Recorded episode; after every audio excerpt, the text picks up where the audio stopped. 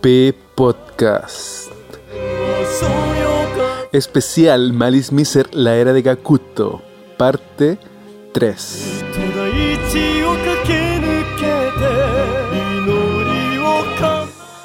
¿Cómo está? Mira, ya aquí ya empezamos con nuestro invitado de inmediato ya de la casa, ¿cierto? Ya aquí nuestro camarada... ¿Cómo, cómo lo vamos a, a, a bautizar? Ya somos camarada Kun, camarada Venegas. Ahí que tenemos a A Chris Sama, po. Chris Sama. ¿A Chris Sama? Estamos con Chris Sama. Chris Sama, esta vez volviendo para comentar Merveille, ¿cierto? En el contexto de... Sí. ¿Cómo están chiquillas? ¿Cómo está? En el Chris? contexto de cómo estamos. Por favor, díganme Chris Chan. Chris Chan. No me digan Sama. Christian Sama. Christian Sama. Christian Sama Kun. Kurisu Chan, Kurisu Chan.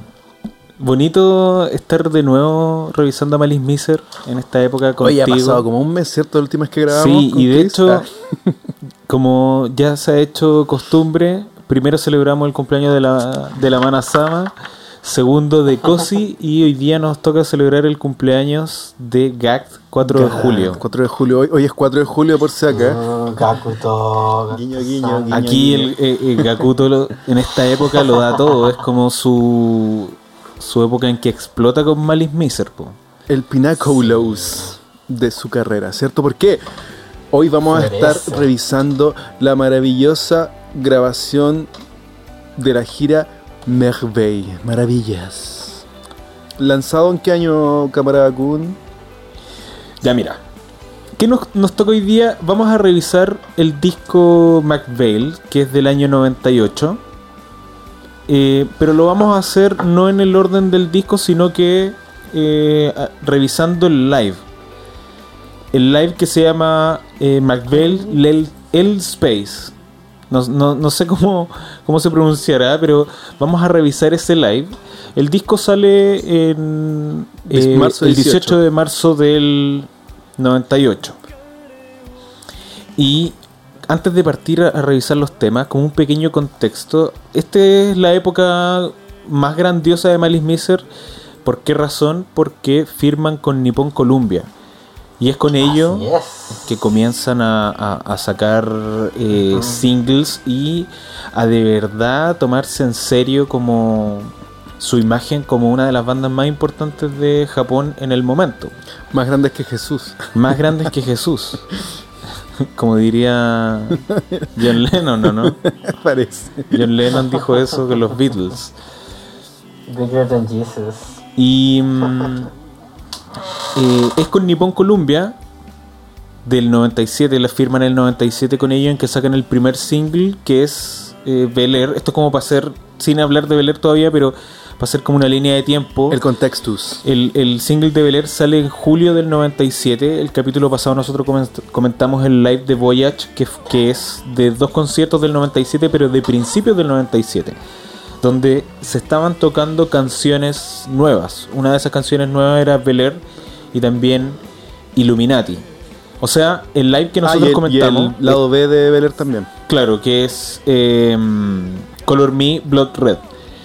Entonces, el, el live que nosotros comentamos en el capítulo pasado está entre medio en que Malice Miser ya crece muchísimo y sigue yendo a la tele y ahora tienen una actitud eh, que puede ser más arrogante, pero también es más abierta. Aquí sí que hay muchas presentaciones en la tele y eh, los- las fiestas que hacían en estos bares que eran muy estilo Fausto eh, eran televisadas. Entonces eh, la banda está más abierta a, a- una fans. cultura pop. Y yo creo que acá, eh, a pesar de que nosotros hemos hablado que el Visual Kei quizás no está dentro de lo que es el J-Pop, eh, Malice Miser en esta época es un icono de pop japonés. Eh, Así es. ¿Cachai? Entonces como que no solamente está dentro de este circuito de J eh, rock en el cual estaba Larkin Ciel, Luna Sea eh, y otras bandas, sino que como una banda icónica de J-pop haciendo una cuestión que ninguna otra banda estaba haciendo, sino hasta un- unos añitos más adelante. Aunque Diren Grey se estaba formando también en esta época, pero estaban con, con un estilo que no era tan sofisticado y tan complejo como lo que estaba haciendo Malice Miser. Claro. Un poquito esa, esa corriente de, de esos chiquillos visual que le- nosotros le llamamos como la tercera ola del visual Kei, Diren Grey nos referimos y, ese, y sus grupos, estaban quizás eh, por otro lado, por eso siempre comentamos que Malice Miser es una banda visual tan especial, porque eh, se van por un camino totalmente único y que luego que yo creo que con la cuarta ola hay grupos que se un poco les hacen tributo y reminiscencia como los eh, ¿cómo se llama este grupo? los Versalles Ya, Y- de Camillo. eh, claro el De grupo de Camillo Es, es muy fan de, de Mali. exactamente Sí. Y no solamente. eh, Camillo trabajó con. Era con con roadie, Miser. ¿o Fue no? un roadie, sí. Claro. Eh, lo que hicieron ellos cuando hicieron este concierto por los 25 años fue eh, que los cantantes fuesen los roadies de Malice Miser. Pues y uno de ellos era Camillo, que tuvo su banda mm, La Reine, que también era como de Eso este mismo. estilo. Mm. La Reine. La Reine. Ay. Qué, qué, qué otra banda muy interesante estéticamente. sí ¿ah? la, la reina es como de culto La Reine es como, es como conocimiento muy específico ah, del visual mm. Sí, es es súper interesante la Reine. ¿Sabes qué? Bo- Bonito que los mencionemos porque es un gran paréntesis. Yo creo que ellos lo que hicieron fue eh, en imagen tratar de, de hacer un, un- de replicar esta escena como de mm, visual kei más gótico con, mezclado con, con lo neoclásico y todo eso. Pero musicalmente estaban mucho más cercanos a lo que estaban haciendo las bandas de los 80 como Ex Japan.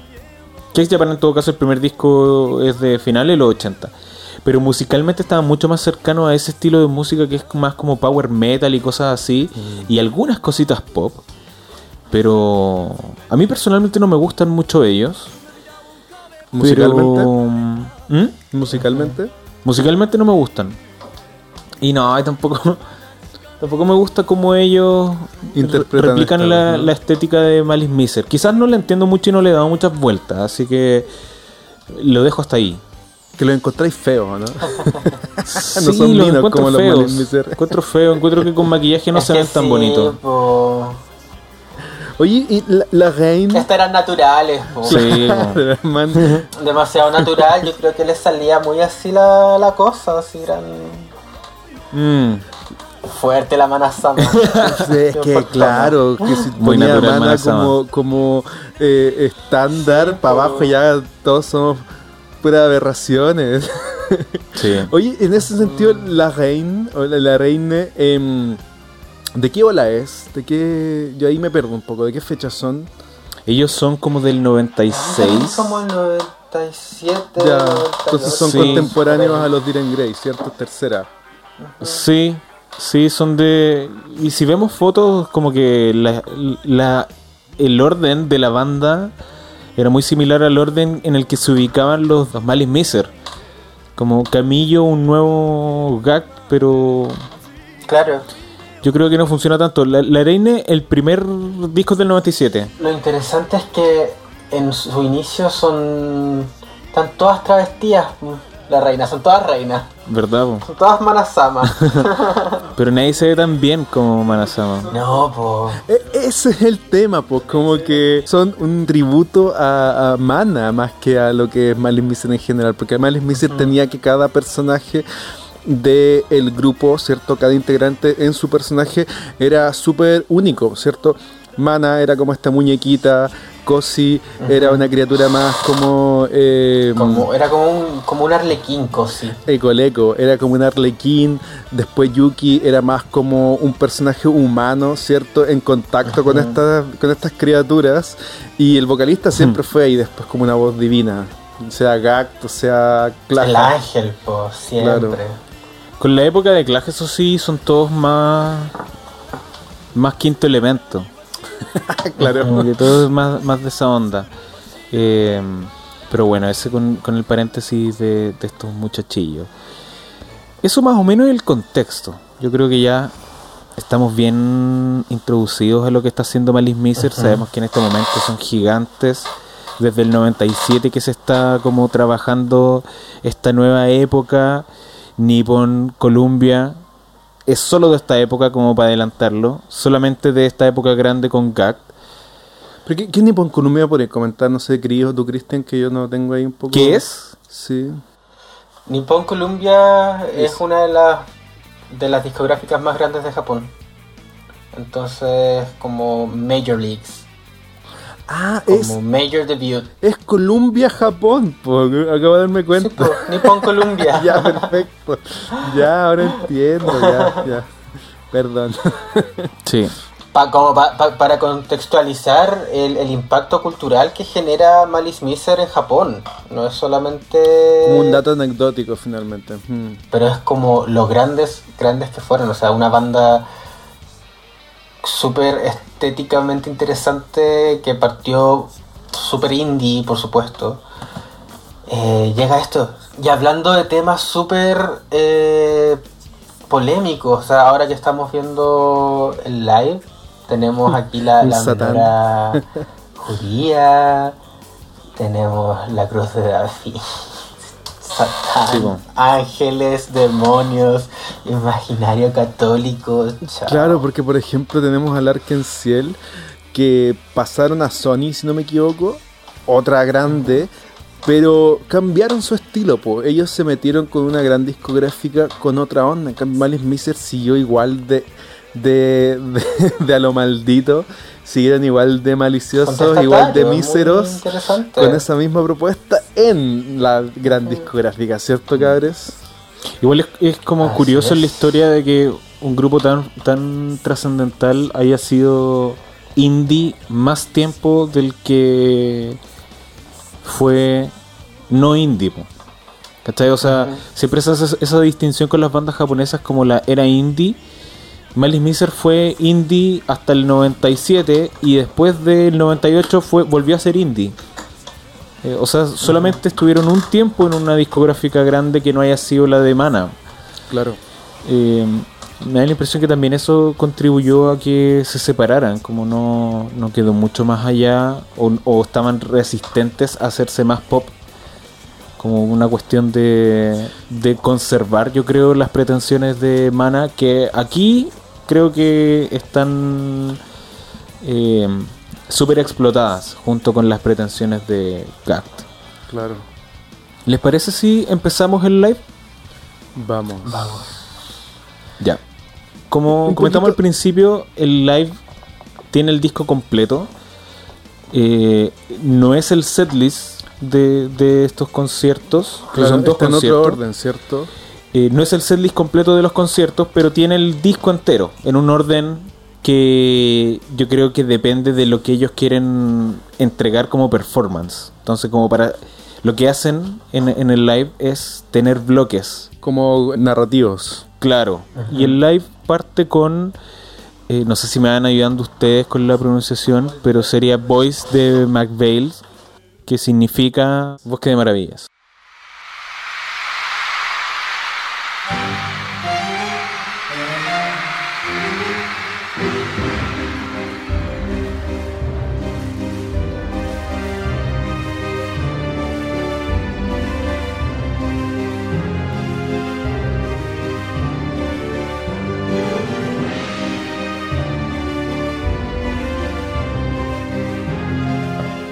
Entonces, esa es la introducción y que es tocada por unas violinistas en escena, ya no es una grabación, eh, esa introducción. Y dentro del show, no sé si continúa así en el set original, pero en la grabación que tenemos, en esta, digamos, filmación, esta película que presenta eh, la gira de Merck Bass, siguen con la canción Es Conscious. Que esta es una de las industrial del disco.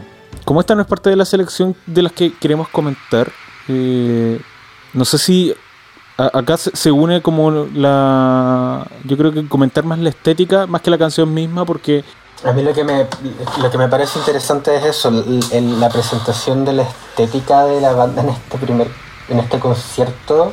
Vemos a ya la estética está súper definida, es mucho más glam, tenemos estas plataformas gigantes negras en todos. El- y que es la constante estética en, en- en todos los vestuarios de, de Malice Miser. Siempre la, la plataforma ahí haciendo guiño a los años 70. Súper interesante.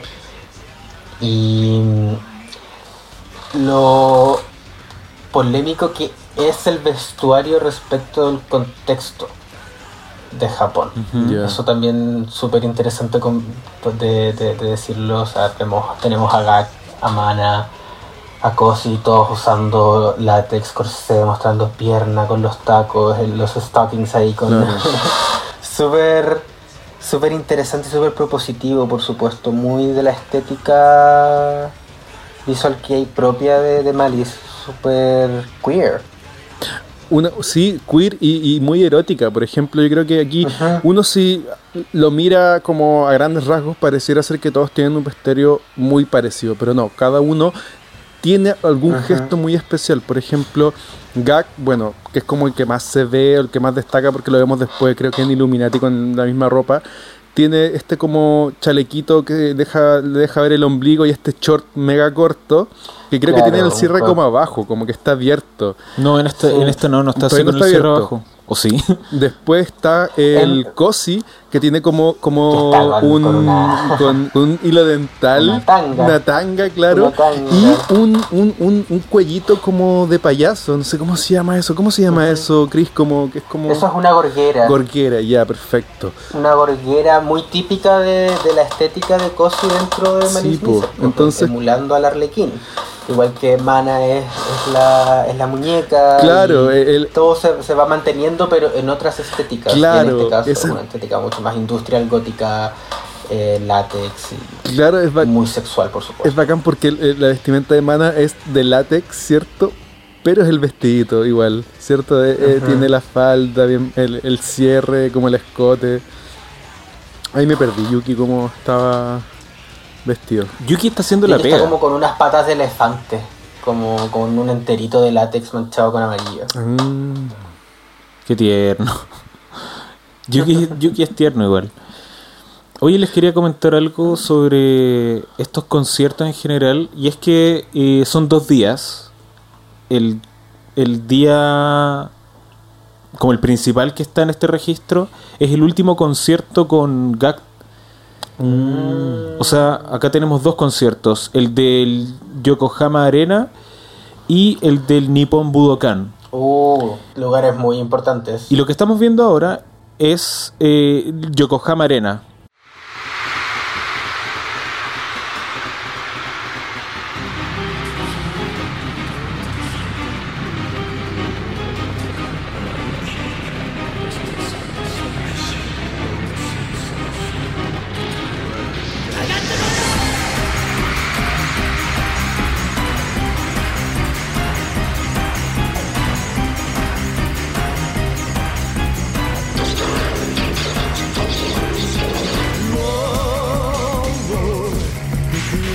Ah, y que, y que el show, el último show con Gak empezó así, como lo estamos viendo. Claro, en lo que estamos viendo, en este orden de las canciones, porque ahora pasamos a Illuminati, eh, el orden es el mismo orden con el que partieron el último concierto con Ya, y que sabéis que también sería el último concierto con Kami.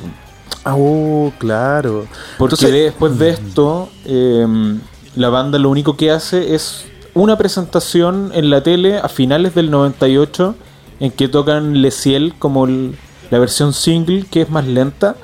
Pero esa Ah, es la claro. última presentación que tienen juntos. Acá, eh, en vivo, tocando un concierto, es el último de Gag y Kami. Ya, entonces una, una grabación muy especial, ¿cierto? Ya que tenemos Sí, el po. último show de dos de los integrantes más importantes que tuvo jamás Malice Miser. Si quieren ir cachando la diferencia entre un concierto y otro, Gag tiene un maquillaje que le atraviesa el ojo izquierdo. Ah, claro, esa, esa como cicatriz. Sí, tiene Ya. como una cicatriz que, que no se nota tanto, pero porque se confunde con el pelo, pero el, el concierto que tiene la, la, la marca que le atraviesa el ojo es del último concierto. Ya, y el que no tiene es del, de cuando es como varios días antes, ¿o no? Mm, es meses, porque este con- el último Ah, fue del 22 de julio del 98 y el de Nippon Budokan es de abril, primero de abril del 98. Ya, oye, qué, qué loco entonces. Ahí podemos confirmar lo que decíamos en el capítulo anterior, en que estos, estos los Malice Miser, mueven el show siempre de la misma manera. Es decir, este escenario carísimo, gigante, lo están pasando de arena a arena, tal como es. Entonces ahí en el fondo ahí te das cuenta que, claro, acá tenemos dos shows de meses de diferencia y que el escenario es, digamos, de la misma calidad, como no es que es un evento especial donde hicieron este escenario tan eh, magnánimo, sino que así era la propuesta constante de esta gira. Exacto. Sí.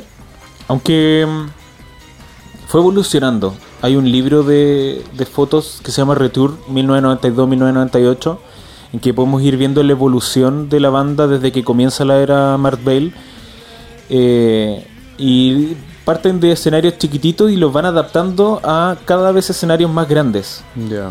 Eh, por ejemplo, la- los conciertos del 97 de Mark Bale tienen este mismo escenario, pero versión chiquitita. Ya, perfecto. O sea, aquí estamos con la versión gigante donde ya lo están entregando todo y creo que ellos son súper conscientes de que iba a ser el último concierto. Es como de creo que incluso pisos. Se despidió antes de esto. Ah, sí. Sí. ¿Y por qué él, él cuándo sabía que, cuándo supo que estaba pedido? Es que hay como una historia en que lo echaron y que él se quiso ir. Porque cacharon que la plata ya los tenía tan cagados que Gak se dio cuenta que en un momento este, el- la banda ya con él no podía continuar porque era demasiado tenso. Yo no sé por qué lo están pasando tan bien ahí en, en el live. Deben estar pensando así como que paja estos weones. Es, es increíble como todo lo que está pasando detrás de la banda, como con las personas de, de la banda. Sí. Y, y, y cómo esto también es parte de... De la propuesta. Claro, Como todo este sobajeo, esta interacción entre ellos, pensar que es una banda que está a punto de, de quebrarse, es súper triste de cierta forma, como verlo desde ese punto de vista. Porque estamos pero realmente... profesionales, pues lo están dando Profesionales, claro. O sea, triste en el sentido no de que ellos deben estar tristes ahí, sino que para nosotros como fans estamos ante el último show de Cami, por ejemplo. Cami fallece, entonces súper cuático. Bueno, yo creo que también debe ser triste para ellos, po. Porque tú estás ahí en una banda a la que le está yendo bien, en que todos combinan perfecto, como que los cinco combinan bien juntos, y están dando el último concierto, que obviamente lo dan todo porque son buenos actores también, pues si. Son todos regios, honestamente. la Sí, cagó. Y eso yo... Se Me vuelven bien. loco todos. ¿Qué onda? Esa guata de gag, Me muero, onda. Manasama, te amo. Amigo, quiero ser tú. sí, más encima Mana Sama con esa peluca rubia, puta que se ve bien. Se ven todos increíbles. Al, al que no he visto tanto es al, al, al Yuki. Ah, ya, lo confundo, ¿verdad? Está como con una peluca clara, ¿o no? ¿No ¿Mana? es la luz que hace que se vea así? Yuki está atrás, arriba, tocando bajo. Es que siento que no lo han mostrado tanto en esta No grabación. lo han mostrado tanto, pero es bacán que está tocando bajo y, y Cami. Claro, hablando desde el punto de vista musical. eh, eh, Illuminati podría ser una canción como a modo DJ set, pero la tocan en vivo. Tocan por lo menos batería, batería la toca, ¿no? ¿Cierto? Batería y bajo, y eso ya con eso tenemos una canción bien, bien contundente. Que es una canción súper, súper sí, icónica. Yo quiero, quiero, quiero hablar de lo importante que fue Illuminati en el, en el imaginario colectivo queer. Sí. Es súper potente. Toda esa estética como... Y también en, en el movimiento Visual Kei chileno. Sí, full. Yo encuentro increíble lo, lo- el homoerotismo de esta canción. Encuentro que el show está basado en este cuento súper homoerótico entre Mana, Gakt, Cosi, que no podemos diferenciar cuáles son en verdad sus géneros. Increíble, increíble. Y eso igual con juegos de distintas identidades como, como Mana Sama un poco más fem. Increíble, y están ahí dándole latigazo mira. a otras chicas, este, pero Sí. no. Claro, porque aquí eh, a nivel de la performance hay una conjugación homoerótica, pero además hay, hay incluidos entre medio estas chicas. Entonces como que es una cuestión súper bisexual también. Va más allá de cualquier norma, po, como que incluso tratando de darle una, un nombre a lo que está sucediendo en verdad es todo. po.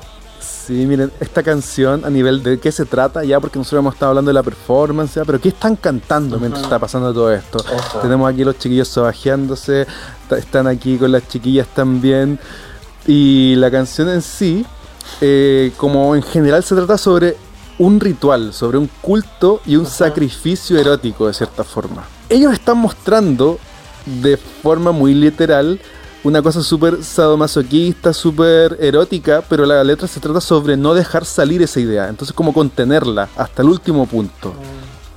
Es como un goce mágico. De hecho, la, la letra, hay una parte que se alcanza a escuchar que, que nombran a Nimrod.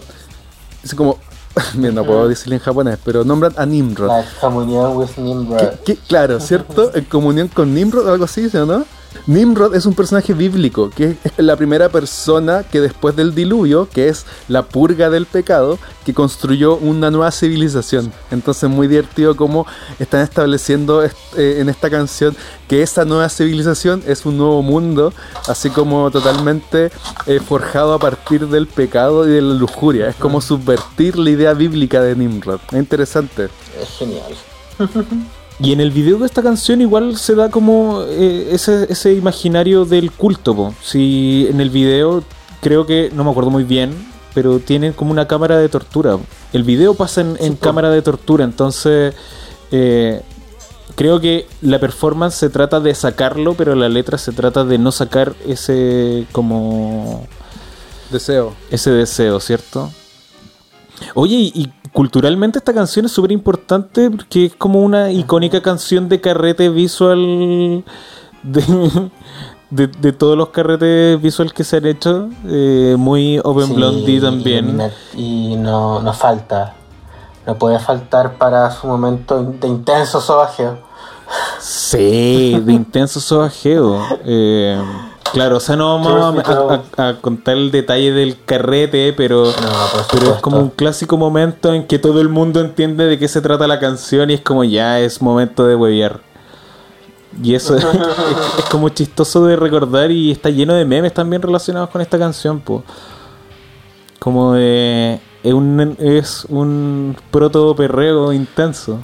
Y aparte de un despertar, de cierta forma, pensamos que Sí, mucha gente, cuando eh, conocimos Malice Miser un poco, éramos chicos igual, entonces como que de repente pasar de, de, de estar escuchando estos grupos como que son más musicales a ver a un grupo que tiene una propuesta mucho más completa narrativa y después encontrarte con este video, eh, esta, esta propuesta y pasar de, de una cosa a una propuesta como queer totalmente es como ya empezar a cachar, ah, aquí hay como nuevas formas o diferentes formas de ver eh, culturalmente las relaciones humanas finalmente.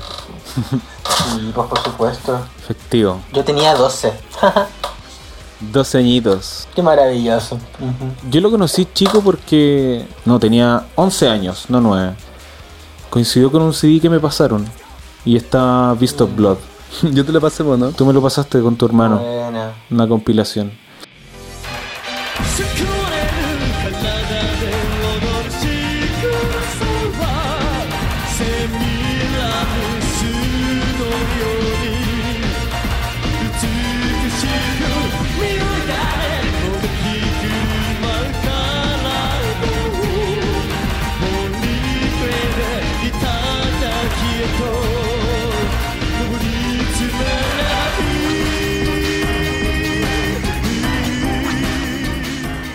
El live continúa con un intermedio de performance muy, muy de culto.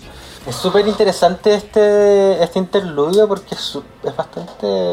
Hay harta apropiación cultural ahí, como harta menor, a la estrella de David, usando estos, esta simbología, pero que tiene mucha re- relación también con, con, con el tema gótico, católico y cristiano.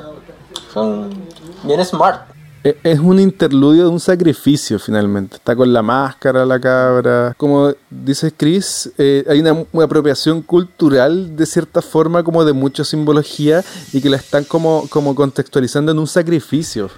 ¿Cierto? Porque está la niña con la máscara, que esto, a mí, entrando a lo ñoño, me recuerda mucho a, la escena, a la primera escena del manga de Joy Adventures, que es un sacrificio como, como maya donde le ponen la máscara a la niña y todo, y que, y que aquí termina con, eh, con Malice Miser dividiendo esta máscara, que en realidad es Mana y, y Cosi, poniéndose la máscara, y Cosi se sienta en la posición clásica de esta, de esta ilustración de Satanás.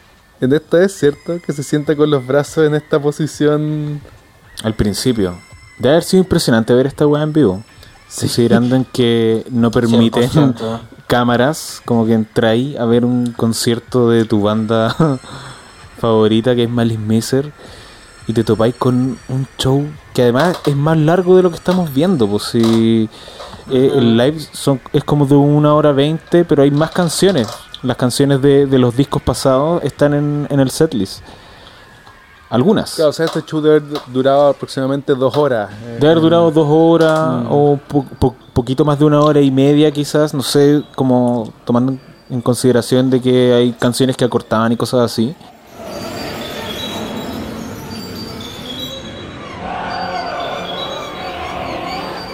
Después de, de esa performance viene Siunikis, sí.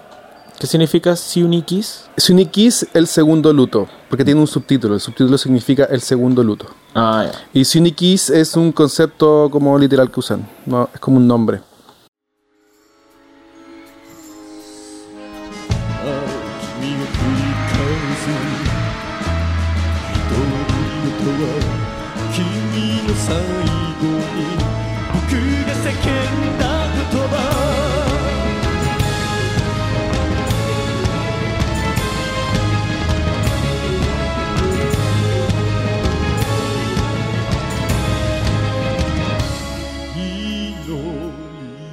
Esta, como para entregar el datillo, es la única canción de Yuki compuesta en toda en todo Malice Miser.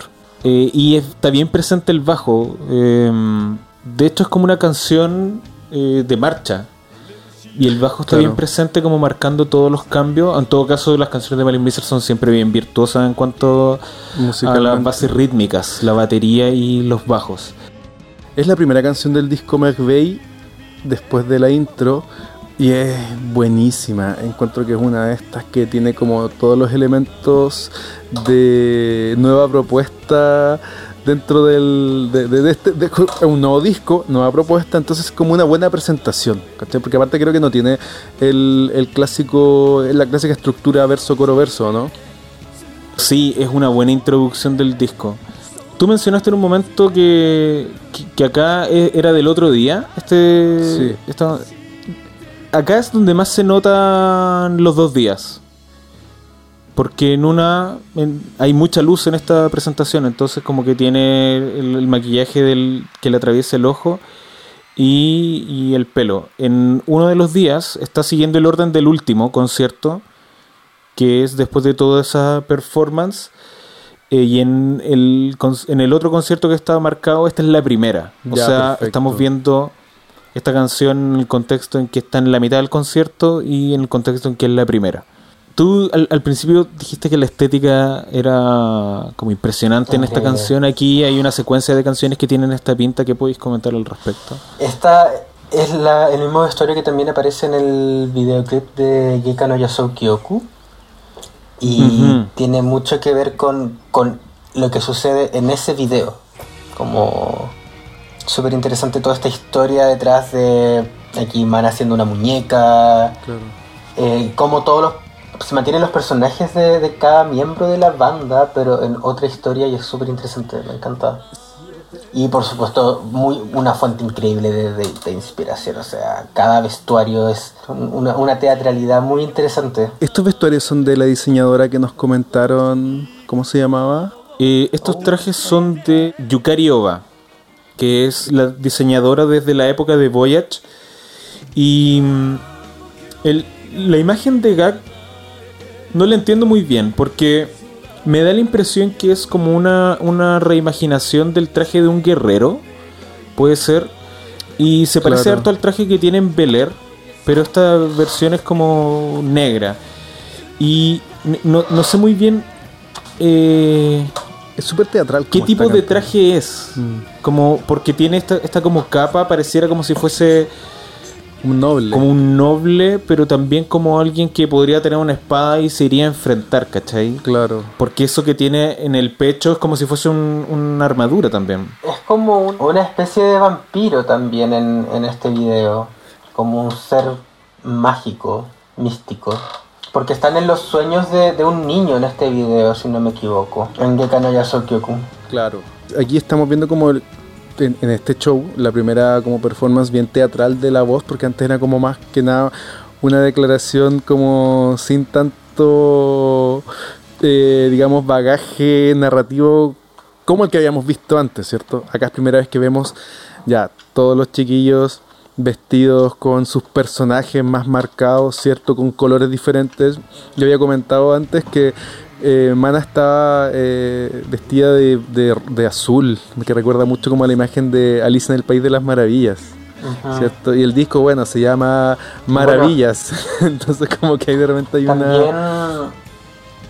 aquí comienza a definirse los colores de cada rol dentro de la banda. Cada también, Power Ranger. o sea, Claro, de cada Exacto, Power aquí Ranger. se vuelven los Power Rangers, entonces Mana siempre continúa en el azul, Cosi siempre está en el rojo, eh, Yuki en el amarillo, Kami en el morado y siempre, siempre se mantiene como en el negro en los colores neutros. Claro, Y el vocalista después por consiguiente Claja también Mm. en, sí, es verdad. en su era. Se mantienen así en esos colores. ¿Le gusta la performance de, de, de Gact en esta canción? Sí, me encanta a mí también, es tan dramático. el- me- además me encuentro que sus manos son muy bonitas, entonces me, me agrada mucho ver cómo las mueve mientras canta. Es que Gact es en verdad guapísimo, o sea, Sí, El hombre más hermoso de Japón. sí, pues estaba como. había como un ranking y había quedado como el hombre más hermoso de Japón. Aquí se ve muy bien, ahora, ahora está como un poquito hinchado, muy estirado. ¿Lo vieron en su época musculoca? Sí, personal Sí, trainer. era como un personal trainer. Yo lo seguía en Instagram y todos los días era como enseñando técnicas a su a sus entrenados. Lo máximo, vieja loca. Estoy seguro que de esta época ya lo era porque hay, hay momentos en que sale con la guata así ultra plana. Sí. No, en esta época era el muy, muy, muy, muy, muy flaco. Muy delgados todos. Sí. Oye, de la performance hay momentos de la canción que, que me gustan harto. Cuando mira al cielo y esas cosas, ¿no? Porque hay unos interludios en que se apaga la luz y hay una luz desde el cielo y empieza a mirarla, ¿cierto? Porque que, que- que de hecho ese silencio está en la canción original del disco, no es solamente una parte del... Yo creo que igual tiene que ver como con la letra, de qué se trata, como la, la historia que está contando esta canción. ¿No, no será que como que las ideas de eh, las letras empiezan a ser repetitivas? Como un mismo concepto que empieza a explicarlo de distintas formas. Porque ahora es una performance que ya hemos visto. No sé si es tan diferente a las de Voyage, ¿cachai? Si, eh, incluso lo que, lo que yo más destaco es ver a toda la banda tocando, ¿cachai? Claro. Eh, y me encanta que este ya es el momento en el concierto en que está Mana con Cosi haciendo lo suyo con las guitarras, cada uno tocando notas distintas pero que, que coinciden perfecto. Cami haciéndolo siempre perfecto. Este es como el segmento en que prueban que, que son unos virtuosos de, de la música. Ah, claro. Este es el bloque. Como ya el primer segmento de Illuminati Industrial es mucho más show, mucho más provocativo, y este es ahora como Sí. el bloque más melódico, como más, más, más orquestral, ¿no? Este es el bloque virtuoso del concierto. Que parte con Siunikis. De este bloque, en el, en el live están todas las canciones que tocaron en el setlist. Excepto un medley que hicieron de Suyoku no Kakera y Chinobuto. Que es de este bloque virtuoso. Y de ese, ese live tiene que estar grabado por ahí oficialmente, completito, completito, completito. No está en ninguna versión completo. Pero Mana, para un eh, aniversario de, creo que de muerte de Kami, o creo que una inauguración del canal de YouTube, Mana puso unos- subió un extracto de Suyoku no Kakera y Chinobuto en vivo en este live. Y hay una weá que no está en ningún lado. Claro. Mira, veámoslo un poquitito como simplemente para que cachemos cómo hacen ese medley porque es muy extraño. Es como si fuese una canción completamente nueva con esas dos.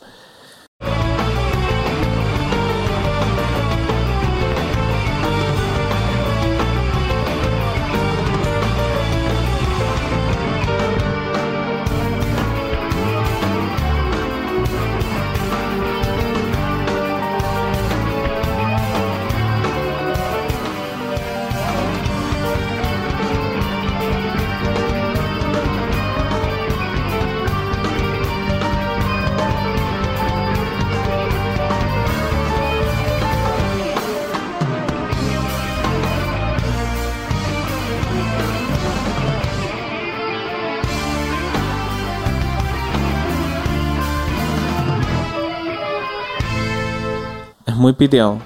Sí, y, su, y ahí la Manasama nos subió ese, ese pequeño dulcecito y chao, y nos tiró eso, mira, para inaugurar en mi canal, y esto lo tengo yo y nadie más lo va a ver, bye bye. Sí, se cagó con el material. Acuático. Boomer. Full boomer. Vieja boomer. Vieja boomer. Eh, ¿Continuamos? Sí. El show le sigue Geka no Yasukyoku. Yasukyo. Tu canción favorita, Chris. Oh, mi canción favorita. Noche bajo la luz de la luna.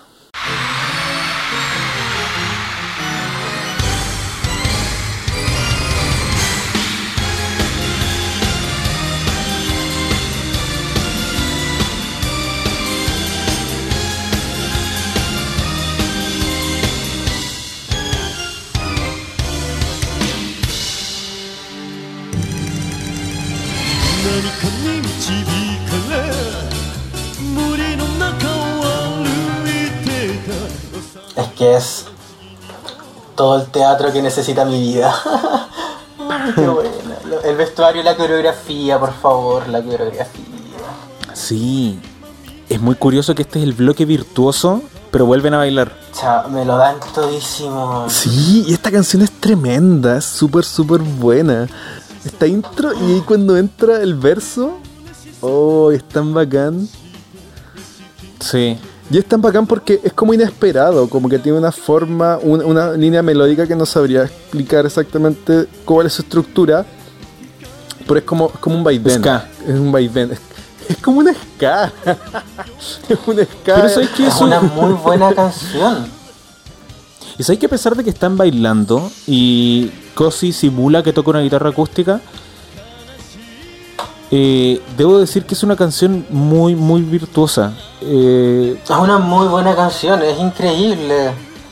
sí, es buenísima. El Yuki está tocando un contrabajo y Kami eh, siguiendo el ritmo de la batería perfecto mientras ellos bailan. El video me da mucha risa cuando Gat bailaba, o sea, Gat volaba y de repente está así como en el medio de, de la escalera a punto de caerse. Y me, me da risa como esos planos secuencias será que muestran toda una escena larga sin cortarla y está Gat como muy alto sentado con unas uñas muy largas que después las trae de, de vuelta en, en Le Ciel. Y esta es la ropita del video, po. Exacto, es la misma ropa del video. Aquí tenemos de nuevo de vuelta este sintetizador que aquí ya lo hacen propio, porque nosotros lo vimos en los primeros singles y le hicimos una directa conexión con unas canciones de Milen Farmer. Pero acá yo creo que es el, creo que no sé si el mismo sonido exactamente, pero una composición totalmente diferente. Entonces ya es full Malin Miser. Acá es como, ya puede ser que tú antes le, hayas dado el, vínculo con Milen Farmer, pero aquí ya es de ellos, ya se lo apropiaron totalmente. Ujú. De esta canción tienen una versión que es con acordeón. Entonces, como, como Sí. típica canción francesa, quizás ahí, por decir una cosita negativa, lo hacen tan bien, eso sí que no se nota, pero podría ser que en esta canción tra- tratan de como incorporar el cliché de la música francesa de acordeón. eh, y que se nota mucho en la versión de acordeón de esta canción, que es bacán igual, o sea, es, bo- es bonita como, como para tenerla de despertador. A mí me encanta, me encanta, me encanta la versión del Image, se llama. Y está full en francés, obvio, les encanta Francia. Sí, Eso, eso que tú dices, el, el- el tipo de composición francesa es el musetto. El- O musetto, no sé cómo se pronuncia. O Es el- musete nomás, el sí, ¿para qué nos musete. vamos a enredar? Que es la musiquita con gaita o acordeón. ¿Con gaita? También se tocaba con gaita. Eso así o se sea, llama. con una especie de gaita. El musete. Ya. Y ese estilo de música al que yo me refiero, que es como el típico. Es el musete. Ah, ok. Que es como la, la- la banda sonora, por ejemplo, de Amelie. Ya, ese es un musete. Ah, ya. Bueno, o sea, hay una canción del disco Voyage que tiene ese nombre, po. Sí, po, y Tsubari no musete, que significa un falso museto. Ah, ya. Que la, la música de esa canción no tiene nada que ver con el museto en todo no, caso. po, no, un museto en sí. Por eso museto. ahí yo creo que le dieron un giro, quizás, no sé si tan conscientes. O sea que Igeka no Yasokyoku está mucho más cercana al ánimo del museto. Quizás aquí quisieron tomárselo más en serio, po. Claro, sí. Ah, algo que me gusta mucho de esta de esta versión es ver cómo Kami toca la parte final en que suben el tono nuevamente. Mira, escuchémoslo un poquitito.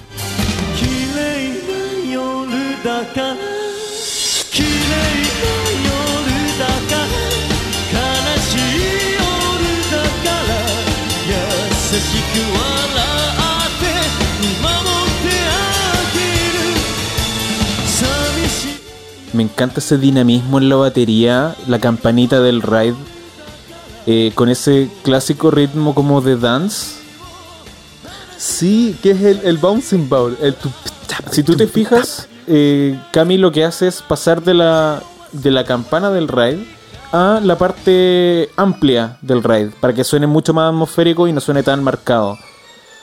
Y así termina la canción un poquito más épica, hasta que finalmente termina con esta introducción de sintetizador. Buenísima canción. ¿Tienen algo que comentar o pasamos a la siguiente del live? No, yo como dato anecdótico estaba obsesionado con esta canción cuando era chico. Andaba obsesionadísimo. Me, me sabía la coreografía. Hice unas muñecas de mana y de cosi. Qué bacán. Inspiradísimo. La cantaste en los karaoke en Japón. Sí, pues también obvio. Y ahí cuando caché lo, lo, lo popular que fue Malice, yo no tenía, no- nunca fui consciente de eso, como que Porque para ti aquí era algo, algo under, por cierto. claro, Mm. Pero no, it wasn't under. ¿Qué pasó con las muñecas que hiciste? Ah, ya. Una, la de mm, la de Mana, se la regaló una amiga, la Katia. Una gran amiga de, de- de aquellos tiempos en que estaba pero full obsessed con, con Malice. Y la de Cosi me la quedé yo.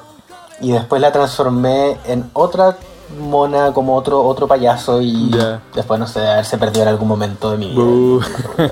Qué buena. Pero sí. Qué bacán. y eran. Estaban esas muñecas con esta, esta estética del video de Sí, Kika pues estaba el de el de Mana estaba full vestido con Mana, obvio. Como con y con los, y los zapatitos y todo. Qué bacán. Qué bacán.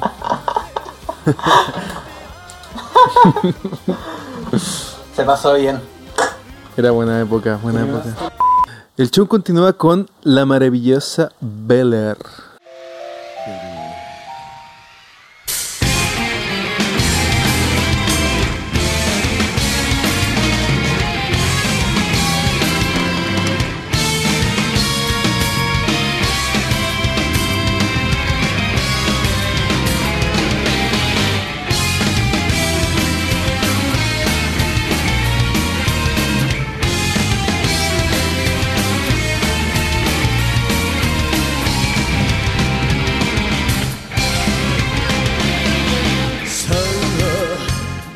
Este video también es increíble, ¿eh? El video de Bel Air. La, y la película, el vestuario, la escena, no. Es de verdad muy buena, o sea, tiene toda una historia detrás, toda una película, o sea, estaban haciéndolo todos estos locos. ¿Cómo es esa película? Yo nunca la he visto. Como, ¿Qué onda, Sí. eh? Es como full French. La película e- es, como que Gackt es un príncipe. ¿Cuánto dura? Como 25 minutos. Ah, ya. Eh, y, y el video de la canción es eh, de, de esto, po. sí, Eh, y es una película larguita. O sea, larguita para el video. Es como 23 minutos. Un cortometraje Claro. que se llama eh, Bert El. Del 97. Que es un cortometraje de media hora. Mudo. eh, y que es un, un proyecto de dos años de la banda. Eh, mira, voy a leerte la sinopsis que está en Wikipedia. Ya. Gat, noble francés, debe asumir la muerte de su amada. A pesar de ello, llevan una vida feliz de pareja junto a su cuñado hasta la muerte de su amada Judith. Un poco rara la, la redacción, pero, pero es como es un cortometraje romántico afrancesado en que aquí el vestuario no es de la. no es de Yukari Oba. El vestuario es de Catherine Frowin. Fue ella la, la- la encargada del vestuario para el video de, Bel Air. de Bel Air y todo esto. Sobre el nombre de Bel Air, quiero mencionar que igual tiene un- una historia un poco curiosa y que tiene que ver con problemas en el lenguaje. Con Will Smith. Con Will Smith. con Jazz y Will Smith. Eh, y, y supuestamente la, la canción no se, iba, a- no se iba a llamar Bel Air, se iba a llamar Vers Elle, que significa que es un francés, que significa eh, hacia ella. Ah, perfecto. ¿ya? Y, pero por una cuestión de pasarlo, pasar el vers elle a katakana, llevó a una mala pronunciación que es beru eru, que al final se mm, decidieron transcribirla como bel er, que era más fácil decir bel er como beru, beru eru. Y vers el quedó como fuera por un problema de lenguaje. Pero así se llama la película, ¿no? No, la película no se llama Vers Elle, se llama Ver. Verte Aile. Ah. Que, Otra equivocación de escritura. A los japoneses les fascinan los juegos de palabras, ¿eh? También, como dato freak. a ver. Verte Aile significa a la verde, no sé. Quizá, claro, como le- les encanta el- los juegos de palabras. Así es. El nombre de esta canción no tenía más vueltas que esa. Perfecto. ¿Cachai? Y fue el que eh, pasarlo a katakana que al final llevó una pronunciación incorrecta y que se tradujo mal a Bel Air. Pero así quedó como así quedó la canción que igual siempre la van a pronunciar igual, pues Beru Eru. Eh, bueno, sobre esta canción empecemos, comentémosla. pues. Es una de las mejores canciones de la historia de la música, de la vida. A mí me encanta, es una cuestión que yo creo que eh, debe haber sido la primera de Malice Music que escuché que eh, me entregó como todos estos elementos, digamos, porque es de las más populares, que es de las más progresivas. Porque en ese momento, claro, creo que todos llegamos a Melis Miser por, por ejemplo, Beast of Blood, eh, porque, digamos, de esa época. eh, y entre ellas destacaba Bel Air en ser tan compleja y tan completa musicalmente, por cierto. Sí, estoy de acuerdo. Eh, debe ser de una, una de las canciones más complejas de Malice Miser y al igual que con, con Chino Buto y, y, y Shyoku no Kakera, en esta canción quien más se luce es Kami. O sea, una cantidad de cambios en la batería y de fills. Sí. Creo que más de alguna vez intenté tocarla en la batería y una cuestión imposible. Desde el principio, un, control con el hi-hat que es maravilloso. Eh, y además tiene muchos matices. Porque en- como en, en una gran parte de la canción en la introducción, tiene como dos o tres formas de tocarla distinta que la hacen muy rica de ir avanzando, de ir escuchando de a poco. Como que sentí que la canción va creciendo o va pasando por distintas etapas que son muy estimulantes. Da placer ver cómo la toca. Es de esas canciones que da mucho placer ver cómo son ejecutadas. Sí, y es de esas canciones que da mucho placer imaginarse que las tocáis. Eso yo creo que por un lado, la batería. Eh, Cami, creo que es mi integrante favorito del grupo. Por eso, porque como que. Yuki lo encuentro muy piola, pero. Pero Kami como que es demasiado brutal todo lo que hace. Oye, y de las guitarras en esta canción, creo que vuelven también a la forma de composición de la época de Tetsu y la época Sí. de Voyage. Que esa cuestión como neoclásica de Bach, a pesar de que la, la influencia principal de. La influencia principal de, de Gag es Chopin y todo eso. Y aquí le también le pone todo el carisma con con un canto súper alto, pero a la vez eh, gangoso y, y como grave, como ca- canciones difíciles de cantar, pero que quizás Tetsu habría cantado de otra forma. Sí, pues, totalmente. Me encanta la ropa que, el, que está usando Yuki y Kami, eh, que son propias del siglo XVIII y Yuki sería como un aristócrata del siglo XVIII y Yuki, perdón, Kami sería como una especie de militar del siglo XVIII. Es muy interesante porque hasta tienen los, los pantalones culottes todo, que bueno, Sí. ahí se notan. Y con la chaqueta de corte del siglo XVIII propia para, para Yuki su color de Power Ranger amarillo, lo máximo. Ah, esos pantalones son cortos y la bota en el fondo llega justo donde termina el pantalón. Claro. Creo. Ay, O la mayoría de las botas que usan en Malice Miser son así. claro. Qué buena, no me había fijado en eso, como que en el, el, Kami efectivamente tiene una onda, porque aquí estamos, nos estamos comentando, por cierto, de, lo- de los diferentes personajes. Y Kami es como, claro, guerrero. El Gag es esta criatura como entre un noble Criatura mística, ¿no? Claro, un místico noble. Y el. La muñequita. Y el. eh, ah, ah, de nuevo, como que a mí siempre se me pierde el Power Ranger amarillo. Ah, ahí está, perfecto. Que tiene como. Este sombrero que es de. Como. Yo lo. No sé si. Yo, yo lo. Como. Lo asocio al sombrero de cazador. No sé de qué, a qué responde ese estilo, ¿no? Es un tipo de sombrero propio de- del siglo XVIII. Como que para ocasión formal se usaba. Ya. Es parecida la, la ropa que tiene Kami y la que tiene Gak, te encuentro como un poco de militar. Tiene algo de, de- de eso, ¿no? Sí. Terminamos con Bel Air, ¿les parece? Ya. Vamos. Uy, Y avanzamos viene con otra de mis favoritas. Otra de las más exquisitas canciones de la historia de la música. Qué buena canción. Eigen. Again. Egeo, perdido en el viento.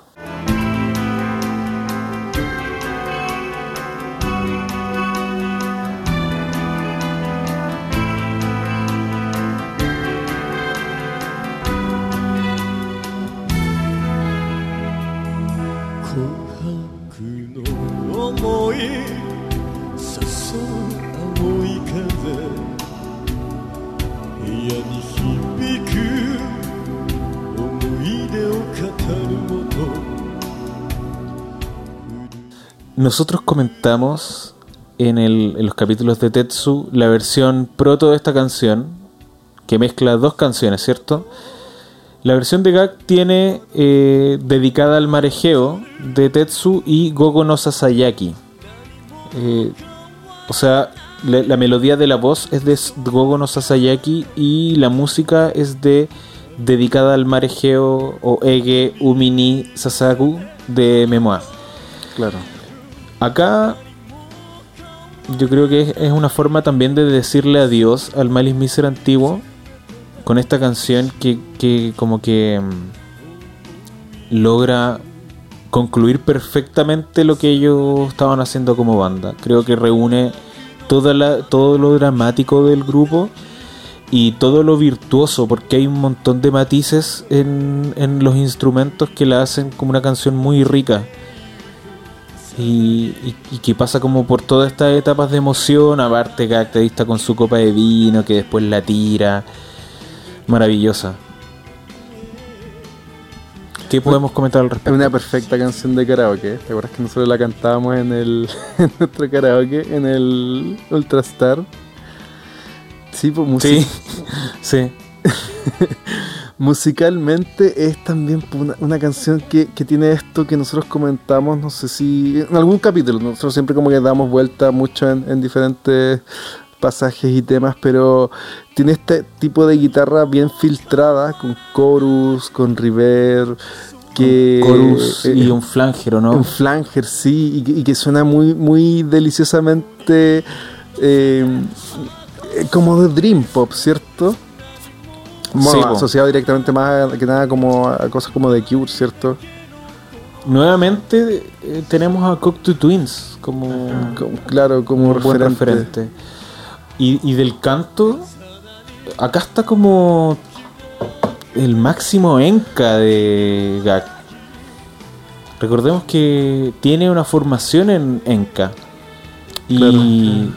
eso que nosotros hemos comentado harto, que el Enka es bien dramático, eh, eh, especialmente el Enka moderno de los 70, creo que está en esta canción y por eso como que yo no supero la intensidad de esta canción.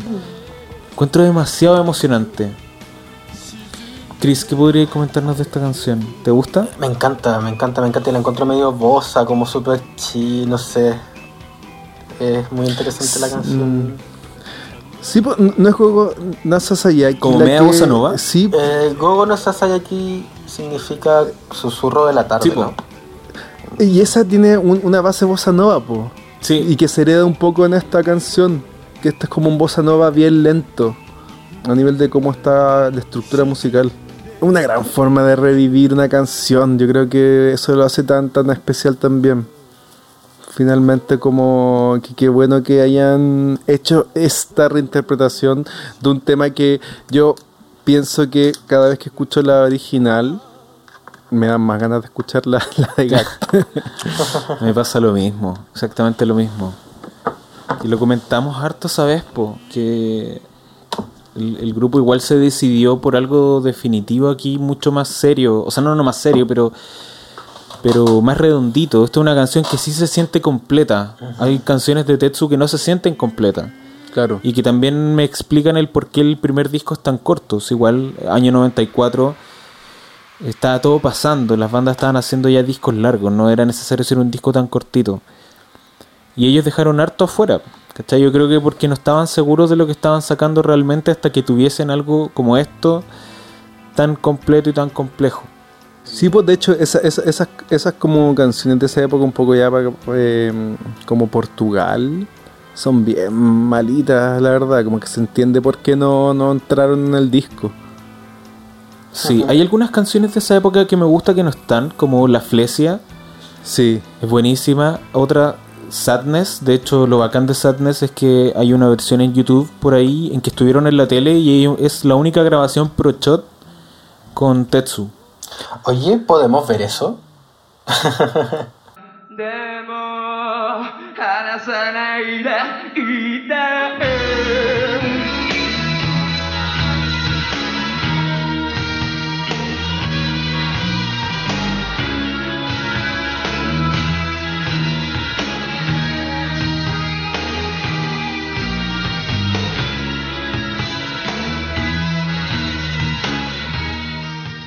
Me gusta Caleta.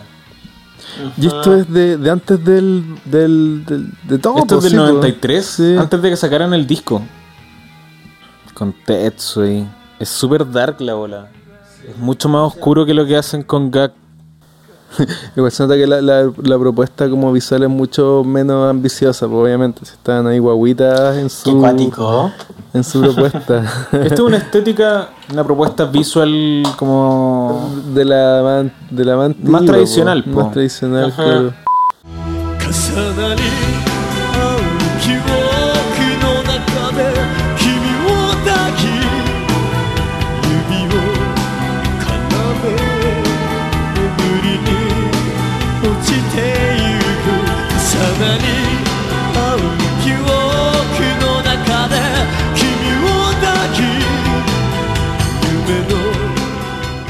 Sí, igual finalmente Again también, pues una canción que se trata de exactamente la misma idea que hemos estado dando vuelta hasta ahora. Ah, Nosotros habíamos comentado que las letras de, de Gak en general eran más interesantes que, por ejemplo, las de Tetsu.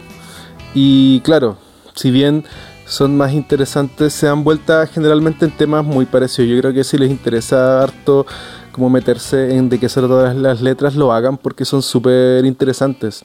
Se trata casi siempre de lo mismo, de amores no correspondidos, de fantasmas que no pueden encontrar el, el descanso eterno, pero cada una cuenta una historia bien, bien eh, que vale la pena, como buscar la plot twist. traducción.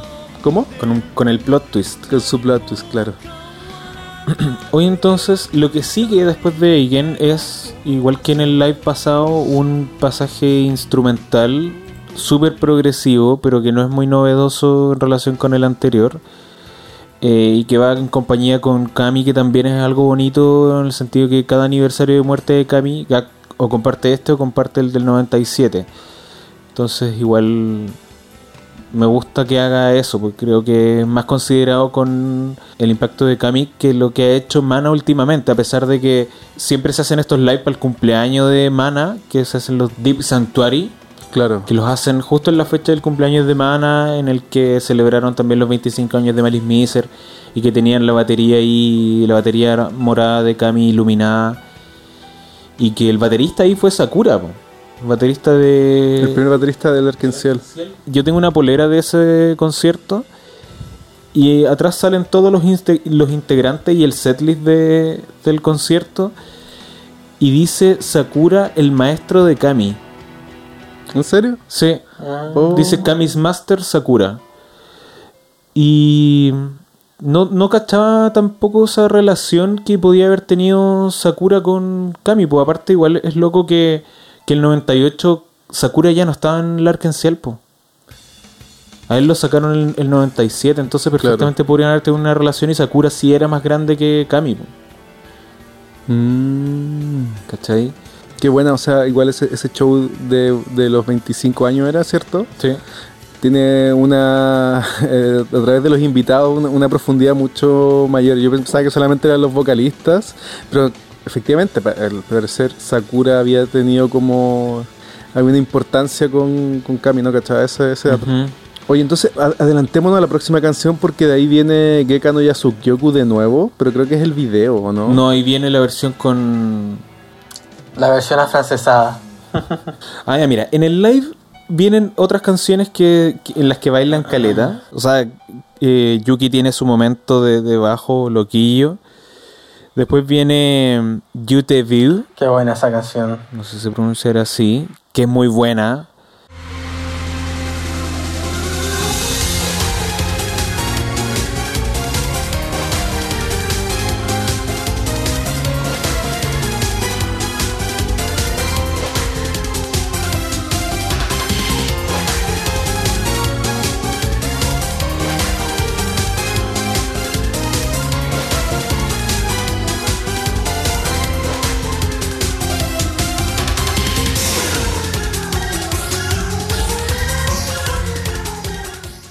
Muy bacán.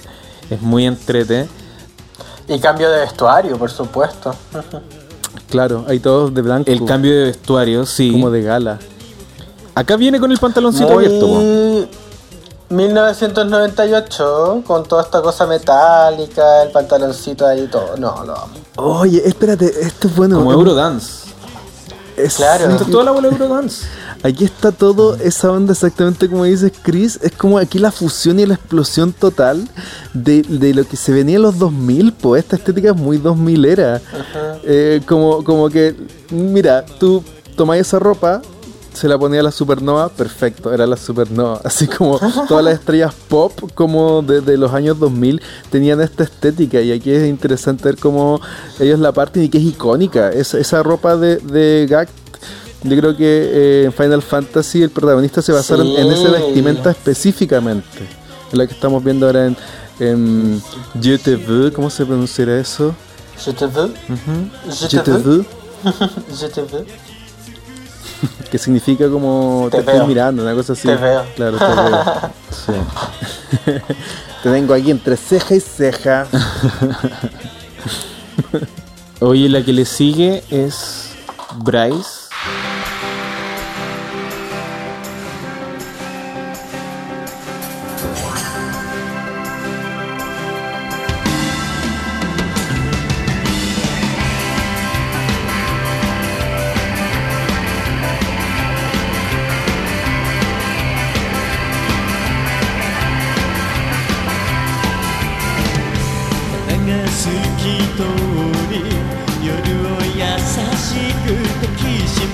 También me gusta es harto esta. Esta me hace Sí. muy feliz, es como muy energética. Demasiado cute. Es muy buena. Y es muy chistoso lo que hacen. Eso. Sí, me gusta la coreo. La coreo es muy cute. que es entre ellos dos nomás, po. Y viéndolo como de.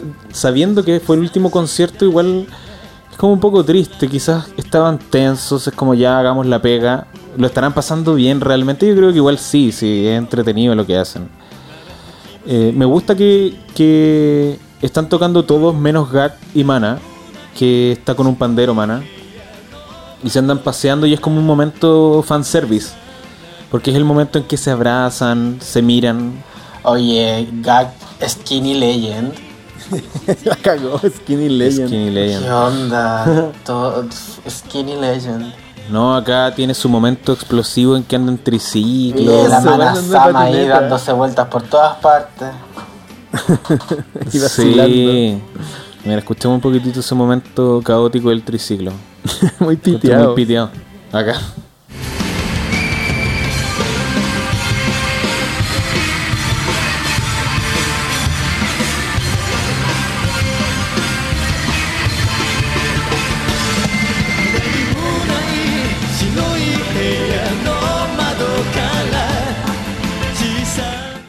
Aquí con, con Gak tocando el pito así muy fuerte. Y Manasama ahí con el triciclo. Pegándose el show. Todo el show. como una monopatín muy vacilona. Y, y Gak se ve como disfrutando la weá, así como. como que es chistosa la weá, como que. Toda la mierda ridícula. Es bacán la ropa y que también se puso Cami, como este blazer de- de- de- brillante, como, ¿cómo, se ¿cómo se le llama esa tela como metalizada? Telas metalizadas. El pantalón ese es como látex. Tienen harto. harto lurex. Ya. Como la misma tela del, del pantaloncillo. Avancemos a la siguiente, que es la despedida del concierto en el setlist. Uh, eh, viene Auba. En el último concierto esta fue la penúltima. Antes de esta habían tocado Macherí, que, debe que es otra canción festiva que cantan con todo el mundo. Y en el, la otra grabación de este concierto, esta es la última antes de, de el bloque industrial. Ya. Es muy loco porque en la otra grabación del concierto el, el bloque industrial está al final. 俺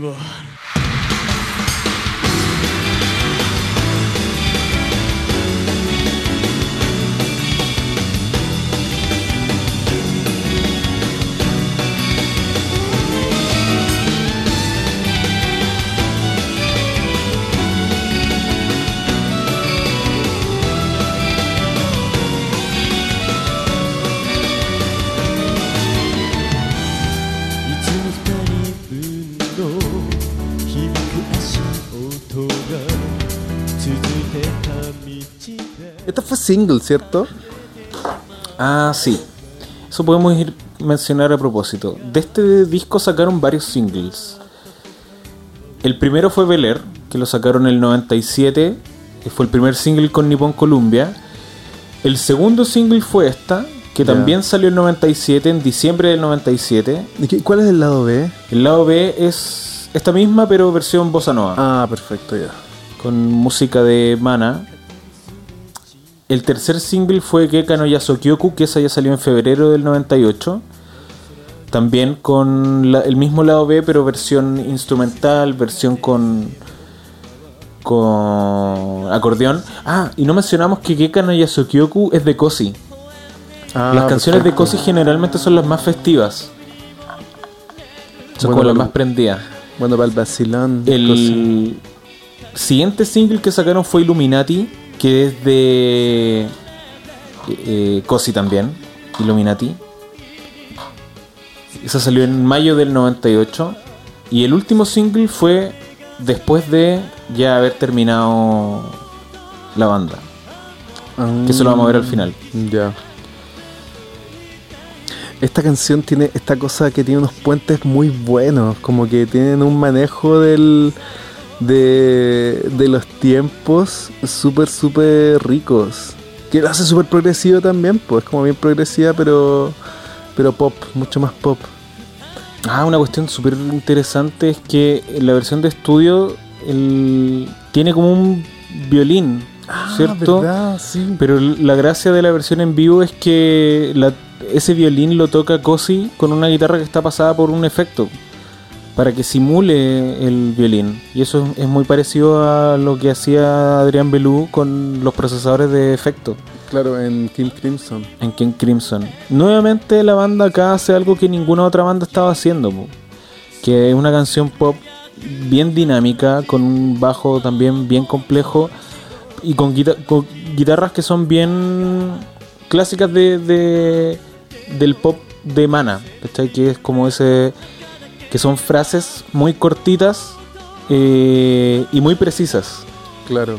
igual debe ser la más importante para la banda y que debe tener un vínculo emocional más fuerte porque en, en estos conciertos Deep Sanctuary la han tocado, pero no la han cantado. Dejan que el público la cante. Y en el concierto que hicieron de los 25 años, Mm. la tocaron y tienen de fondo esta presentación. O sea, con Gag de fondo. Yo creo que todo el mundo pensó que la última canción, porque fue la última, iba a llegar Gag a cantar, pero supuestamente intentaron contactarse con él para que la, la cante y se negó. Qué cuático. Eh, y todo el público la canta, ¿cachai? Es como bonito eso. Pero Gag igual la ha cantado solo. La ha cantado muy pocas veces en sus shows que son como medios temáticos. Tenía uno que era como de como vestidos de colegiales, una cuestión un poco extraña. Y cantó esta canción, que debe haber sido eso el 2013. Hay por ahí en YouTube una, una versión y, y no la canta tan bien. Se nota que que el estilo de canto de en Malice Miser es mucho más exigente que el estilo de canto al que, él puede, al que puede llegar ahora. Ya. O al menos hace 11 años, el 2009. Es súper cuático eso que estáis comentando, Cristian, porque viene la canción, la empiezan a tocar y uno así se emociona como, wow, ¿quién va a cantar esto? Y nadie la canta, es el público. Y es como, yo creo que debe haber sido súper emocionante haber estado ahí, pero verlo Sí. desde nuestra casa en el Blu-ray es un poco triste. Hoy en esa grabación sí, pues la gente se ve llorar. Eh, están llorando Puta, mientras habría, cantan. habría sido icónico que Gak aceptara cantar de nuevo. ¿ah? Hoy la embarró, sí. Y puede ser que no quiso porque sabía que no iba a llegar al tono. De Uh, más, pelambre. De más que sí. Puede ser, pero estuvo Camillo cantando las canciones de Gag Sí. y no llega al tono tampoco. No, pues. Claro. Pero Camillo estaba contentita, contentita cantando. Estaba feliz de estar ahí. Se notaba. Sí. Feliz, feliz. Pero a ver, ese concierto fue el. ¿Qué año fue? El 2019. Ah, al principio. A principios Sí. del 2019. Y en ese tiempo Gak creo que no estaba tocando, pero un poquito tiempo después hizo sus conciertos por los 20 años de su carrera solista y cantaba sus canciones antiguas súper bien. Ahí en Ah, ya. Spotify hay alguna de las canciones. Oh. Oye, y ya nos estamos Y ahora viene la última Ya cerrando. canción. acercando al final. Alto show. Miren qué, qué guapo se ve Cami. Es bacán esta parte porque cada uno tiene un personaje, un personaje al lado. Y Claro. Cami es el personaje de la mariposa y que al final es como su, su Es como su símbolo, pues. Como, Su símbolo, como eso mismo. Sí, la mariposa, le fascina el tema de la mariposa. NSP que sacaron póstumo, que son can- tres canciones instrumentales que escribió Cami. eh, la mariposa es la carátula. El- ese se llama. Mo- Hay una canción que se llama Mori no Naka no Tenshi, ¿no? Kami's Memorial ¿Cómo Box, se- algo así, ¿no? Ese, sí. Sí. Kami's Memorial Box. Que salió el 2000 eso. Eh, pero creo que ahí hay una canción que compuso él y fue dedicado a él. Ah, sí, hay dos. La otra es Saikai que está acreditada a toda la banda. Bueno, y que aparece Mana, Manasama como una polilla. Una po- la mejor polilla que podéis encontrar. Una polilla en tinta. Sí, por supuesto. Ahí con un proto look mm, de Moa. Sí, Un proto es look de Moa. Sí, tiene el, el pelo escarmenado, Sí, como después po. lo usaría. Y, y que yo creo que se ve súper bien así también, es- ese estilo met- metalero escarmenado gótico post-punk de, de Moai Dis Moai es muy bueno. Me encanta, me encanta la, la, la masculinización de la Manasama en, en Moa. Como que se, mas, masculi- se vuelve más masculina. Como camiona. Sí. claro, porque usa, usa una ropa mucho más sencilla, po, ¿no? Mucho más Sí, masculina su, su onda Sí, pero como en las fotos promocionales, porque en vivo sigue... En vivo sigue con full, full God Lolita. Oye, y aquí tenemos a eh, el Kosi como un demonio al lado. Yuki no alcanza a cachar qué tipo Como de un murciélago. Yo lleva como de murciélago. demonio. Claro, Yuki es como demonio. Ah, ya. Y Kosi es como, es como un, Kosi es el un espíritu de fuego. un espíritu de fuego. Y empieza la canción Iconic canción. Le Ciel.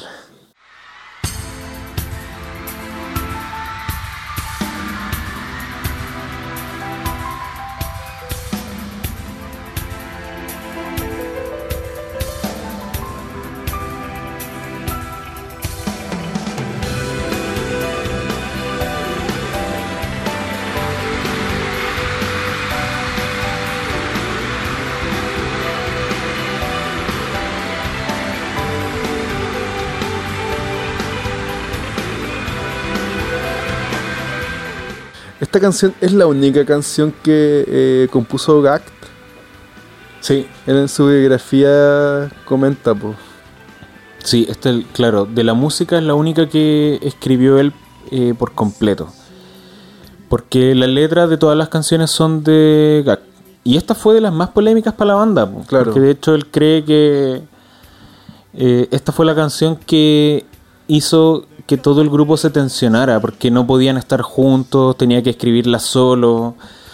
Y Sí. según él decía, yo creo que para blanquearlo, eh, que estaba un poco arrepentido de haberlo hecho así. po. Pero bueno, le salió el medio tema. Sí, pues él en su biografía comenta que él, encontró que ese gesto de haber hecho una canción él solo, porque él da a entender que generalmente no hacía mucho eso como Malice Miser, como que Malice Miser era algo mucho más colectivo. Y en eh, la biografía él comenta que él era como el especial que de repente se aislaba de ellos como para hacer cosas como, en este caso, una canción totalmente escrita por él. Excéntrico. Bueno, y se, aisla- se aislaba al nivel de no ir a los carretes, po. a esas fiestas que hacían temáticas de disfraces. Como estilo Fausto era el único que no estaba, estaban todos menos él. Sí, mira, aquí tengo un- una cita a la, a la biografía de, de Gact que dice respecto de haber escrito Le Ciel. Esto fue lo que no le gustó para nada a los demás del grupo, sobre todo al líder Manasama. Uh. Mm. Si ahora pienso en ello, la causa de la ruptura de Malice Miser fue mi propio individualismo y confianza. y autoconfianza, perdón. Igual yo creo que él se, se- no sé si se da color, pero siento que igual su biografía que no sé si la, la- que, que Cristian la leíste completa y Chris la leyeron entera. Yo leí, No. yo leí algunas partes. No. Hay unos extractos en blogs de, de su biografía, Está pero completa. ¿Ahí en ese blog? Sí, Ah, sí, sí, no, son no. como mil páginas. Yo creo que está como resumida, Sí, porque leí estar- caleta y ni cagando eso va a ser una biografía completa. Salvo que sean de, de 20 páginas. Claro, la cosa es que ahí él comenta muchas cosas en que se deja entrever que él era como una persona demasiado centrada o madura. Y yo creo que es difícil como igual eh, encontrar que eso fue tan así. No le quitaría el mérito tampoco si el loco llegó re lejos, en verdad. Y para eso necesitaría estar súper centrado. po. El que el Gacto-san... Gacto-san sabía lo que quería.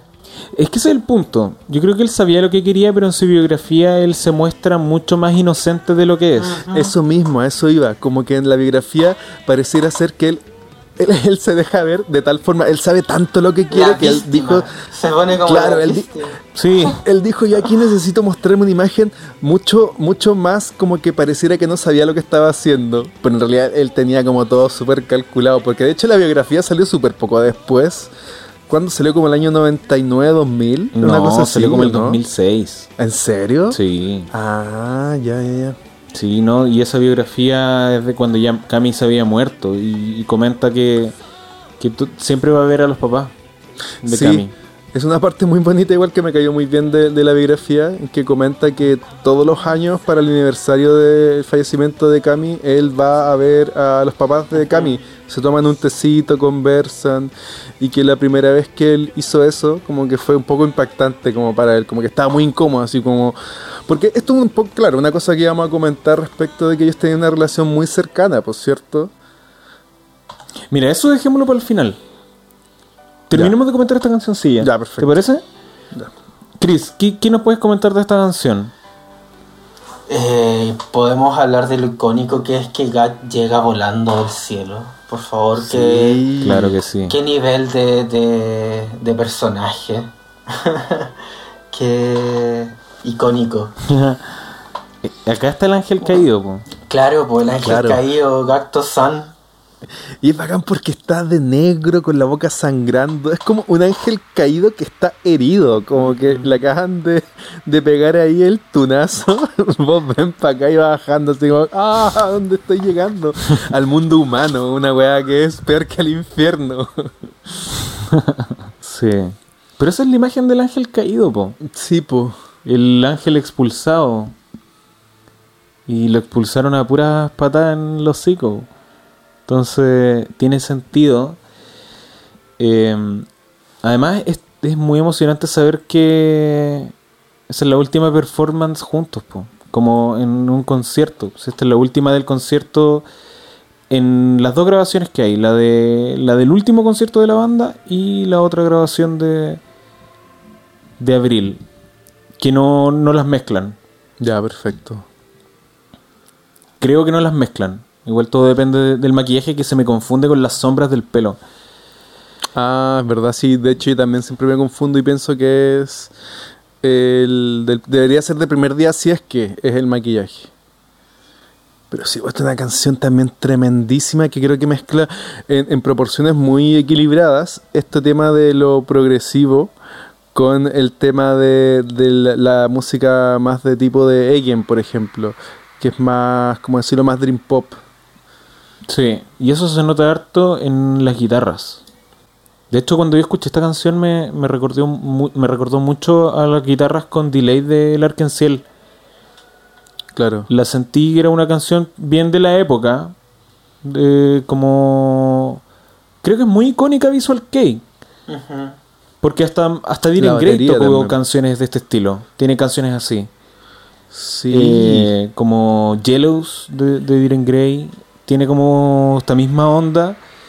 Entonces me da la impresión que fue una canción demasiado importante. Yo creo que para el grupo igual al nivel de que este single sale después de este concierto. Ya. Fue el último single que, que sacaron. Pucha, así terrible emocionante los, el, el, los- el canto de Gat, que hay un momento en que el coro lo canta con la voz súper rasposa, que en estudio no se nota tanto, entonces como que logra demostrar todo el sufrimiento de que quiere representar como un ángel caído. Oye, para no perder la idea, también como volviendo un poco a lo musical, claro, yo creo que las guitarras de esta canción son de mis favoritas, en el sentido de que, claro, tienen esta, esta, este equilibrio entre eh, la cantidad de filtros que tienen y la forma en que se tocan, porque acá en esta parte, en la parte del, Este es el coro. Ya, en la parte del coro la- las guitarras son como unos punteos más o menos complejos, pero en el verso son un- una- unas, unas notas bien simples que están tocadas como con, eh, eh, no sé si un delay o un, o un reverb bien importante que tocan como una sola nota. Es con delay. Y la batería acompañando como todo esto que las guitarras son súper como contenidas, como más o menos lentitas y la batería así full bicho al... Sí, acá en todo caso la batería es una canción muy redondita porque todos se acompañan muy bien. Y creo que esa es la gracia de, de esta composición de Gact, que fue como inteligente para hacer que todos destaquen Sí, al mismo po. nivel. Porque el bajo es complejo, las guitarras son dinámicas pero bien atmosféricas. La voz de Gact puede ser la, la que también se destaca más, pero la batería eh, no es tan compleja como es en Bel Air, por ejemplo. Pero te llegas a, la- a- a las cotas como de, de ser, de tú reconocer, ah, esta cuestión es virtuosa. Y además de eso, Yo creo que, eh, disculpa, yo creo que es porque Gak manejó muy bien cuál, cuál iba a ser la emocionalidad de la canción. Claro. Y, y también me hace sentido cómo hayan hecho la versión single. Y, y además de, claro, como tú me dices, establece este ánimo con la batería y magistralmente lo termina con un piano. ¿Cachai? Y recordemos que este, este cabro gag es del piano, po. O, o sea, la canción entera tiene el piano. Sí, po. Y Parte con el piano. Y la parte del final como que pat, cierra con el piano y el... Y está como este cinte, que es como la intro perfecta. Que esto igual eh, me atrevo a decir, sin saber mucho quizás, eh, que Leciel nos adelanta también el estilo musical que, ado- que adoptaría Gat como solista. po. Ujú. Encuentro que es un, un prefacio interesante a, a su primer single, Miserable, que es como el, último vestigio de Malice Miser en la carrera de, de. Ah, oye, qué interesante eso. Podríamos escucharlo como para ir cerrando el capítulo, po, porque aquí estamos no solamente cerrando esta... Sí, pues bueno, cerremos a Gat y veamos qué, qué hizo Gacto después, pues Gacto San.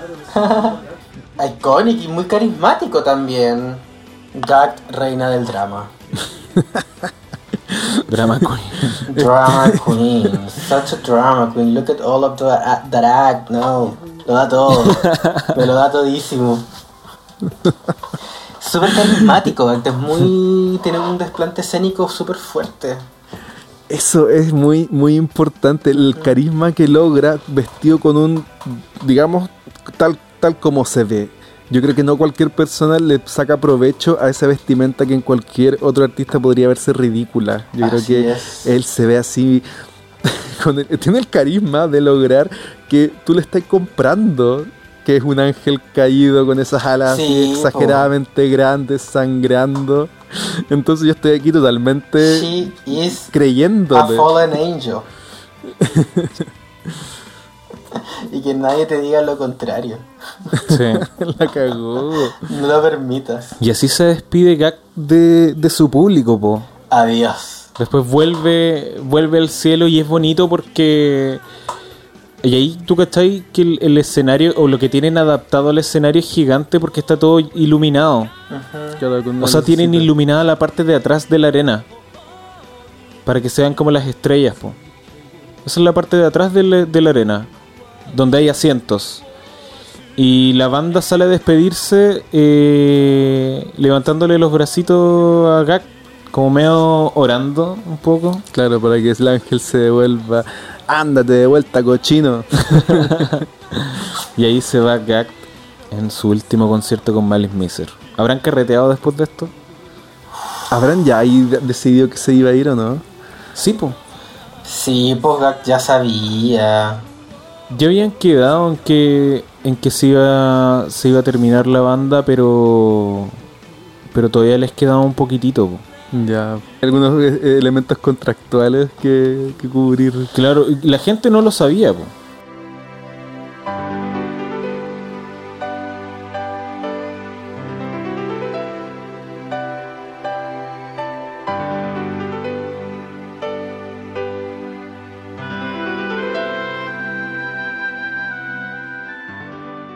Entonces con esto termina el, el concierto y terminamos nosotros la revisión del disco. ¿Qué pasa después de esto? Es que la banda ya se está separando y lo único que les queda es sacar el single de Le Cielpo.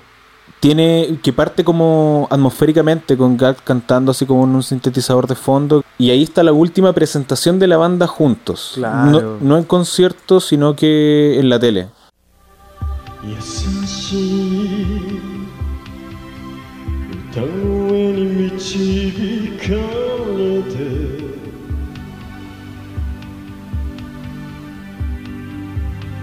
流れ落ちる真っ白な涙が風に吹かれ。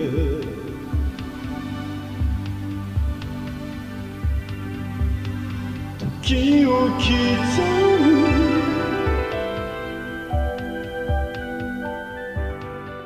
Eso fue presentando el single de Le Ciel. Sí. Ya, perfecto. Y que claro, una versión diferente, se me había olvidado eso.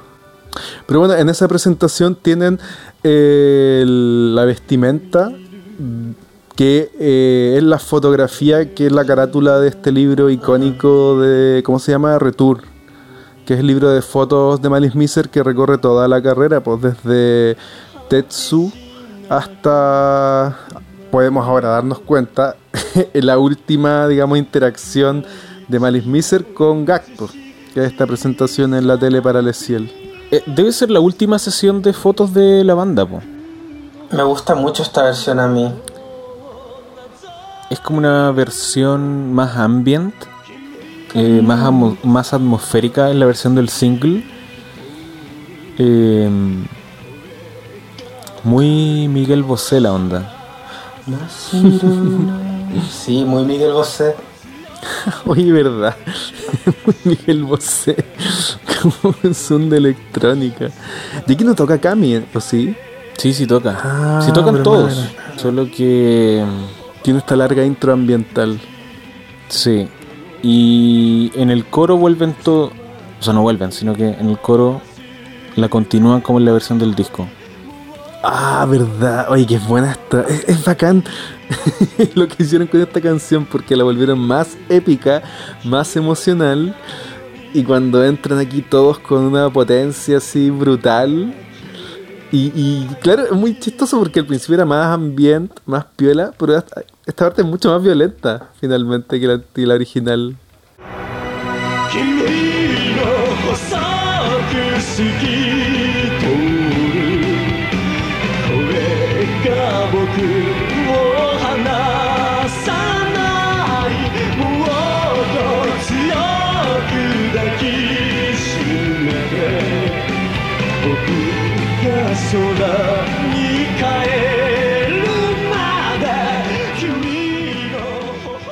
頬 Le Ciel es como la swan song de Gact en Malice Miser.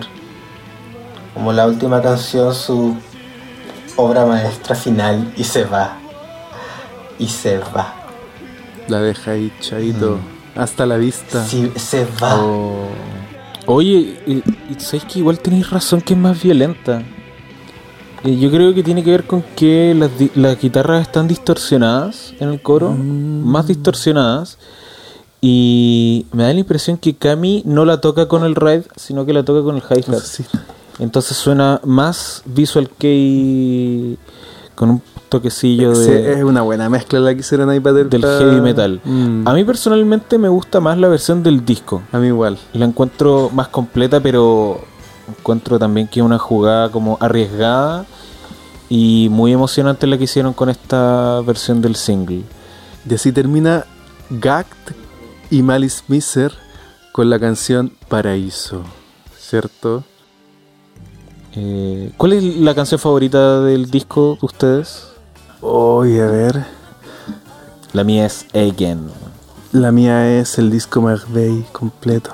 No, ¿sabes qué? Para mí es más fácil, más que elegir una, yo creo que es más fácil elegir cuáles no me gustan, pero ¿para qué tan mala? Tan... No, pues elige cuál es tu favorita. Yo me quedo con Leciel, yo creo. Ujú. Que Mójate el potito. Sí, eso Yo mismo, creo que ya le no te pongas Ciel. amarillo. Le- Leciel es mi favorita en este momento. Mm, Leciel es tu favorita. Es que mira, ya, voy a sincerar.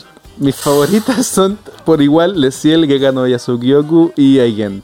A mí también me gusta harto Le Ciel. Encuentro que es la, la canción muy significativa para el, como el fin de la era de Gak. Sí, para el Y cierre Gak, de la banda. Para comenzar Sí. su nueva carrera solista. Como su última composición en Maris Miser nos adelanta un montón lo que iba a hacer después. ¿no? Bien interesante. Y la letra está muy linda además. Sí. ¿De qué se trata la letra de Leciel? ¿Tendrá que ver con, con la figura del ángel caído que vuelve al Claro, cielo? se está, se está despidiendo. Está como... a- Y, y está diciendo que no va a olvidar... Se niega a olvidar a alguien. Y yo asumo desde la retórica que ese alguien podría ser Malice Miser. Si ya sabía que se iba el chiquitín. Y es dramático. po. Qué, qué duro, igual como irte de la banda con una canción de despedida y no solamente eso, sino que despedirte también mm, eh, rápidamente de un integrante, po. Ujú. Que ahí como lo que íbamos comentando, porque la, ¿cuándo, ¿cuándo fallece Cami? Unos años después, por cierto. Eh, ¿En el 99 o no? Un año después casi. Sí, pues Cami, Cami muere en, en junio del eh, 99, 21 de junio del 99. Y, y muere mientras duerme de una hemorragia cerebral. Y pucha, yo cre- creo que ahí con Cami muere Malice Miser, porque el proyecto que tienen con Claja igual es un proyecto que siento que se frustró. Eso lo vamos a comentar Mm. cuando, cuando estemos en esos capítulos, pero em, creo que con Cami se, se pierde mucho de la esencia de un grupo tan complejo como es Malice Miser hasta esta fecha.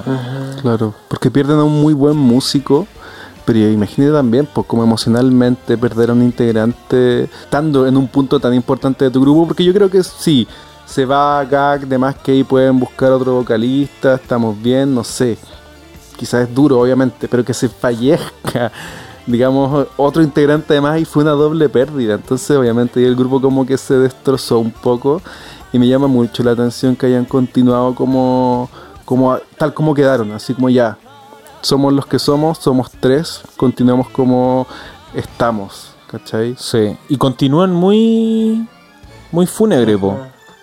Sí, pues. O sea, se, se- con, terminan con gag de blanco. Y la próxima, la vuelta, después de esta despedida de blanco con gag, es completamente de negro. Así como de luto. Como un luto. De luto hasta que se termina Malice Miser. Oye, Chris, y tú mm, habías mencionado que el Leciel estaba eh, como lo que iba a ser gag más adelante y, y teníamos una canción pendiente que es. Sí, yo encuentro que tiene una. como una pequeña pista a lo que sería Gag solista. Sí, claro. Y tú mencionabas que, que estaban los últimos vestigios de, De Miser en esta canción. en- Que es miserable.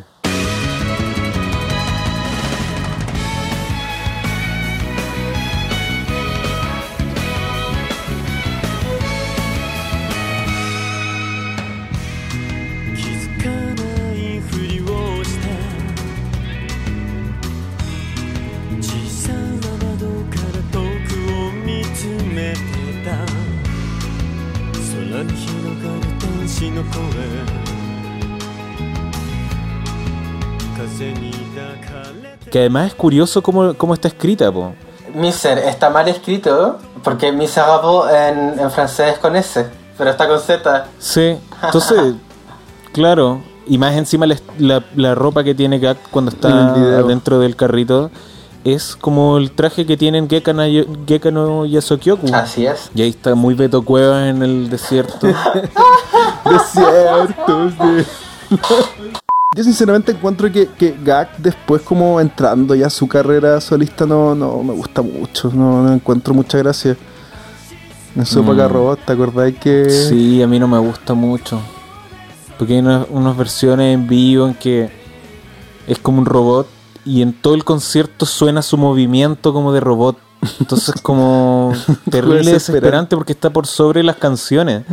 Cómo se está moviendo el robot y, y hay micrófonos en su cuerpo que hacen que el movimiento de sus brazos suene robóticamente.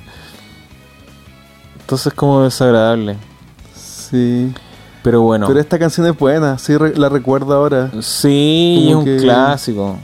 Yo creo que es, que es una forma de referirse a Malice Miser, porque él dentro de Malice Miser era miserable.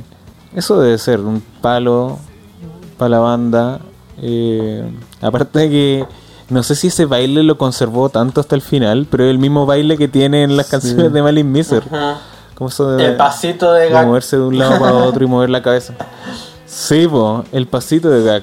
Que después en, se, se toma mucho más en serio el tema de las coreografías y ya cada canción es una coreografía distinta. Ujú. Claro. Pero en esta canción es completamente Malice Miser y estoy seguro que es un palo para la banda. Oye. ¿y esta canción pertenece a un disco o es un A single un así EP. solito? Al EP Miserable, que son como 4 o 5 canciones. Ah, ya. Me dieron ganas de escucharlo porque no, no, nunca lo he escuchado y si tiene esta onda, puede ser bueno, puede ser bueno. Y luego viene Mars, que es donde sale Vanilla, que es como Illuminati. Claro. Ah, ya, ya, ya. Illuminati 2.0.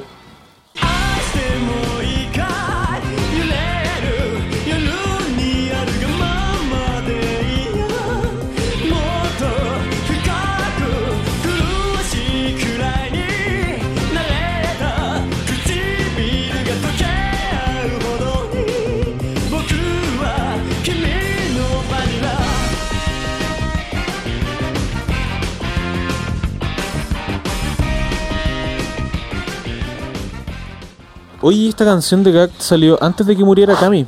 Porque el, Sí. el EP es de mayo del 99. Y lo grabó en Estados Unidos el video, podrás. y, y- y el, el EP también. No sé, estaba yo con la platita que gané. ¿Tú crees que la voy a desperdiciar? me voy a grabar a, a Claro. USA. Me voy a hacer mi carrera. ¿Eres tú Cloud de Final Fantasy VII? Cloud, sí. ¿Eres tú? y la vuelta de mano, dijo ya. Me, me copiaron mi estilo para. Sí, full que se era inspirado en Sí, Gactos. me copiaron para el Squall. Ahora yo le devuelvo la mano copiando directamente a Cloud. Yo no cacho tanto Final Fantasy. Es muy buena Final Fantasy. Sí, si se llama Final Fantasy porque hay 15 de esas mierdas.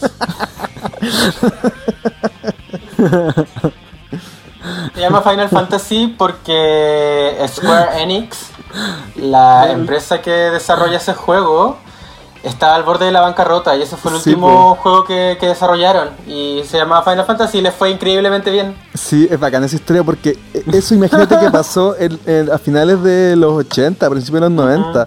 La empresa se llamaba Squaresoft en esa época, todavía no la compraba Enix.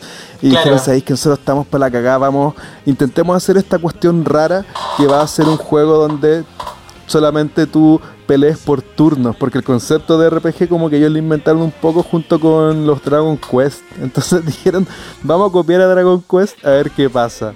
Y les fue tan bien, porque y siguió Final Fantasy 2, 3, 4, hasta ahora llevan por el 15, sin contar todos los spin-offs. Y claro, pues este estilo Cloud es un, un personaje que salió en el 97, pues.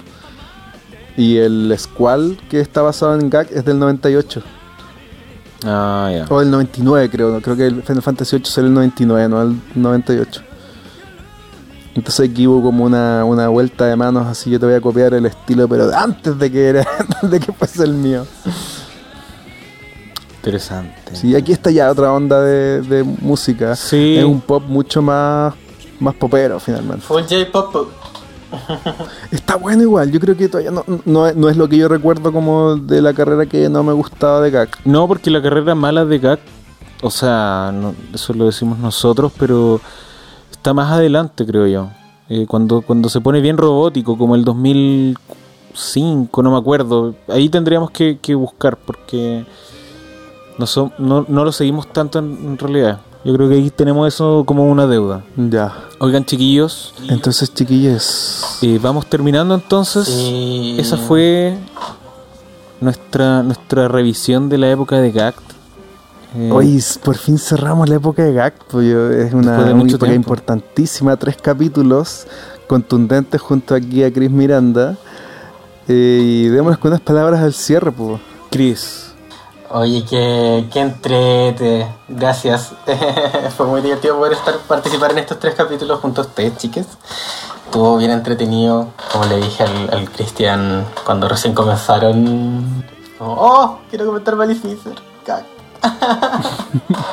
Porque es la primera foto que subimos. Se logró. sí, es verdad. Se pudo, se pudo, qué rico. Sí, qué maravilloso. Así que mm, nada, pues enjoy, espero hayan disfrutado las- lo que comentamos, que hayan descubierto un poco más de la bola de Gacto-san.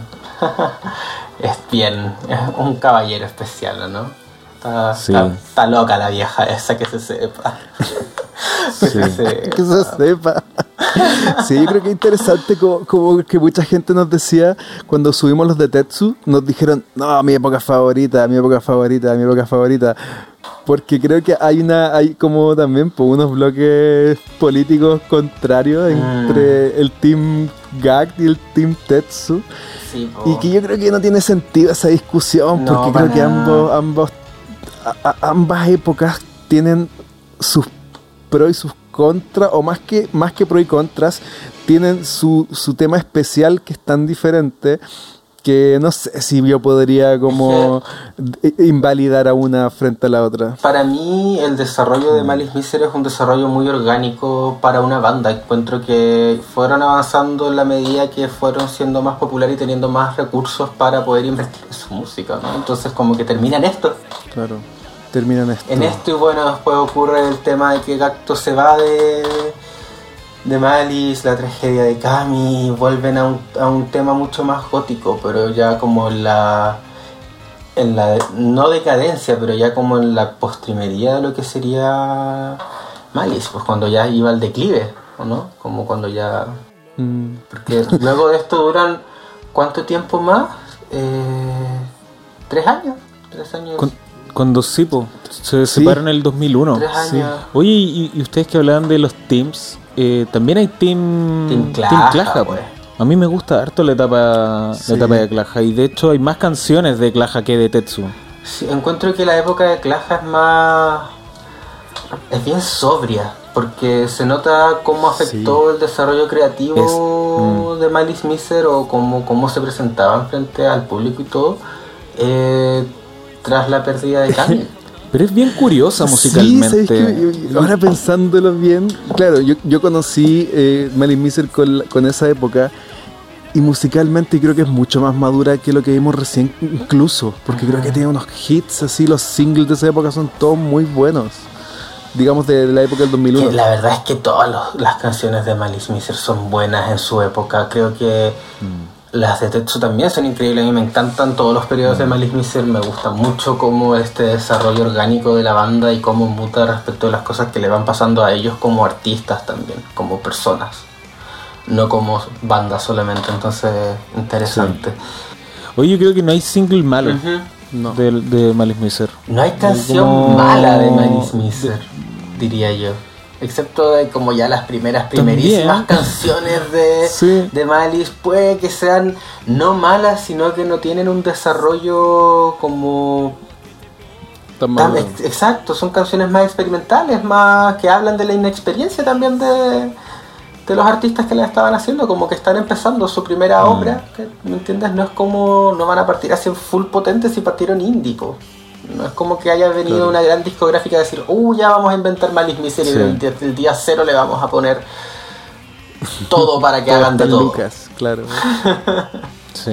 Y tiene sentido con, con lo mismo, con las mismas ideas de la banda, pues el hecho de no, de hacer un disco tan corto de siete canciones, que fue la, la versión definitiva del primero, y dejar tantas afuera, yo creo que tiene que ver con eso mismo, porque estaban muy conscientes de lo que estaban haciendo. ¿cachai? Como, por eso para mí la banda siempre va en una secuencia lógica atendía a las circunstancias. Ajá. La época con Claja es muy oscura, es, es sobria, pero es muy oscura a propósito también de la muerte de un integrante y de que se haya ido otro que está iniciando una carrera que es muy, exitosa. Entonces como que se como que chocaron los mundos en, en el momento en que se muere. Ujú. ¿Cachai? Que es algo que vamos a, a comentar cuando ya veamos la etapa de Claja. Así De es. chiquilles. Bueno, ya saben dónde encontrarme, queridos radio escuchas. Así que eso. ¿Te encontramos Me dónde? encuentren en arroba chrismiranda.cl en todas tus redes sociales favoritas, incluida Pinterest. Oye, ¿y- ¿empezó el TikTok o no? Oh, estamos, estamos yendo allá. Todavía no. Estamos llegando allá. Estamos llegando allá. Estamos, es que estamos cerrando otros temas creativos primero. Ha sido también un, un crecimiento orgánico para mí este año. Ya, buenísimo. Así que eso, estén atentos por Ya, favor. bacán. Démonos cariñito entre todos. ¿no? Entre todos mucho cariñito. que, por supuesto, eh, para cuando ustedes quieran tenerme nuevamente, yo muy feliz de aceptar su invitación. Así que eso, chicas, muchas gracias. Fue un honor participar en este, en esta sección, en este capítulo, en este volumen. Póngale P.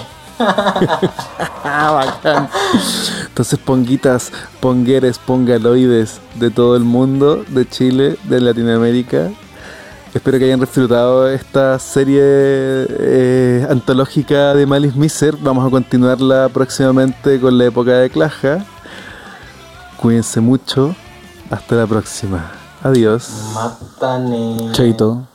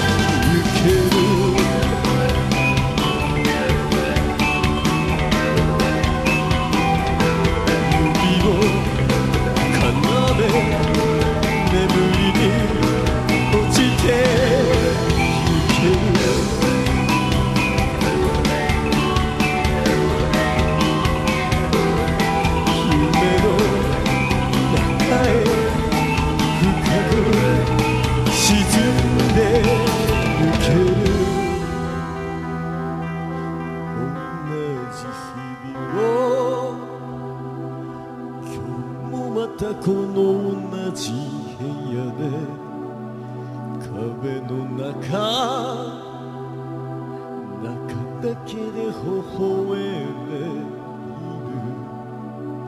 変わらない。あの時の君と僕がまた深く沈んでいる。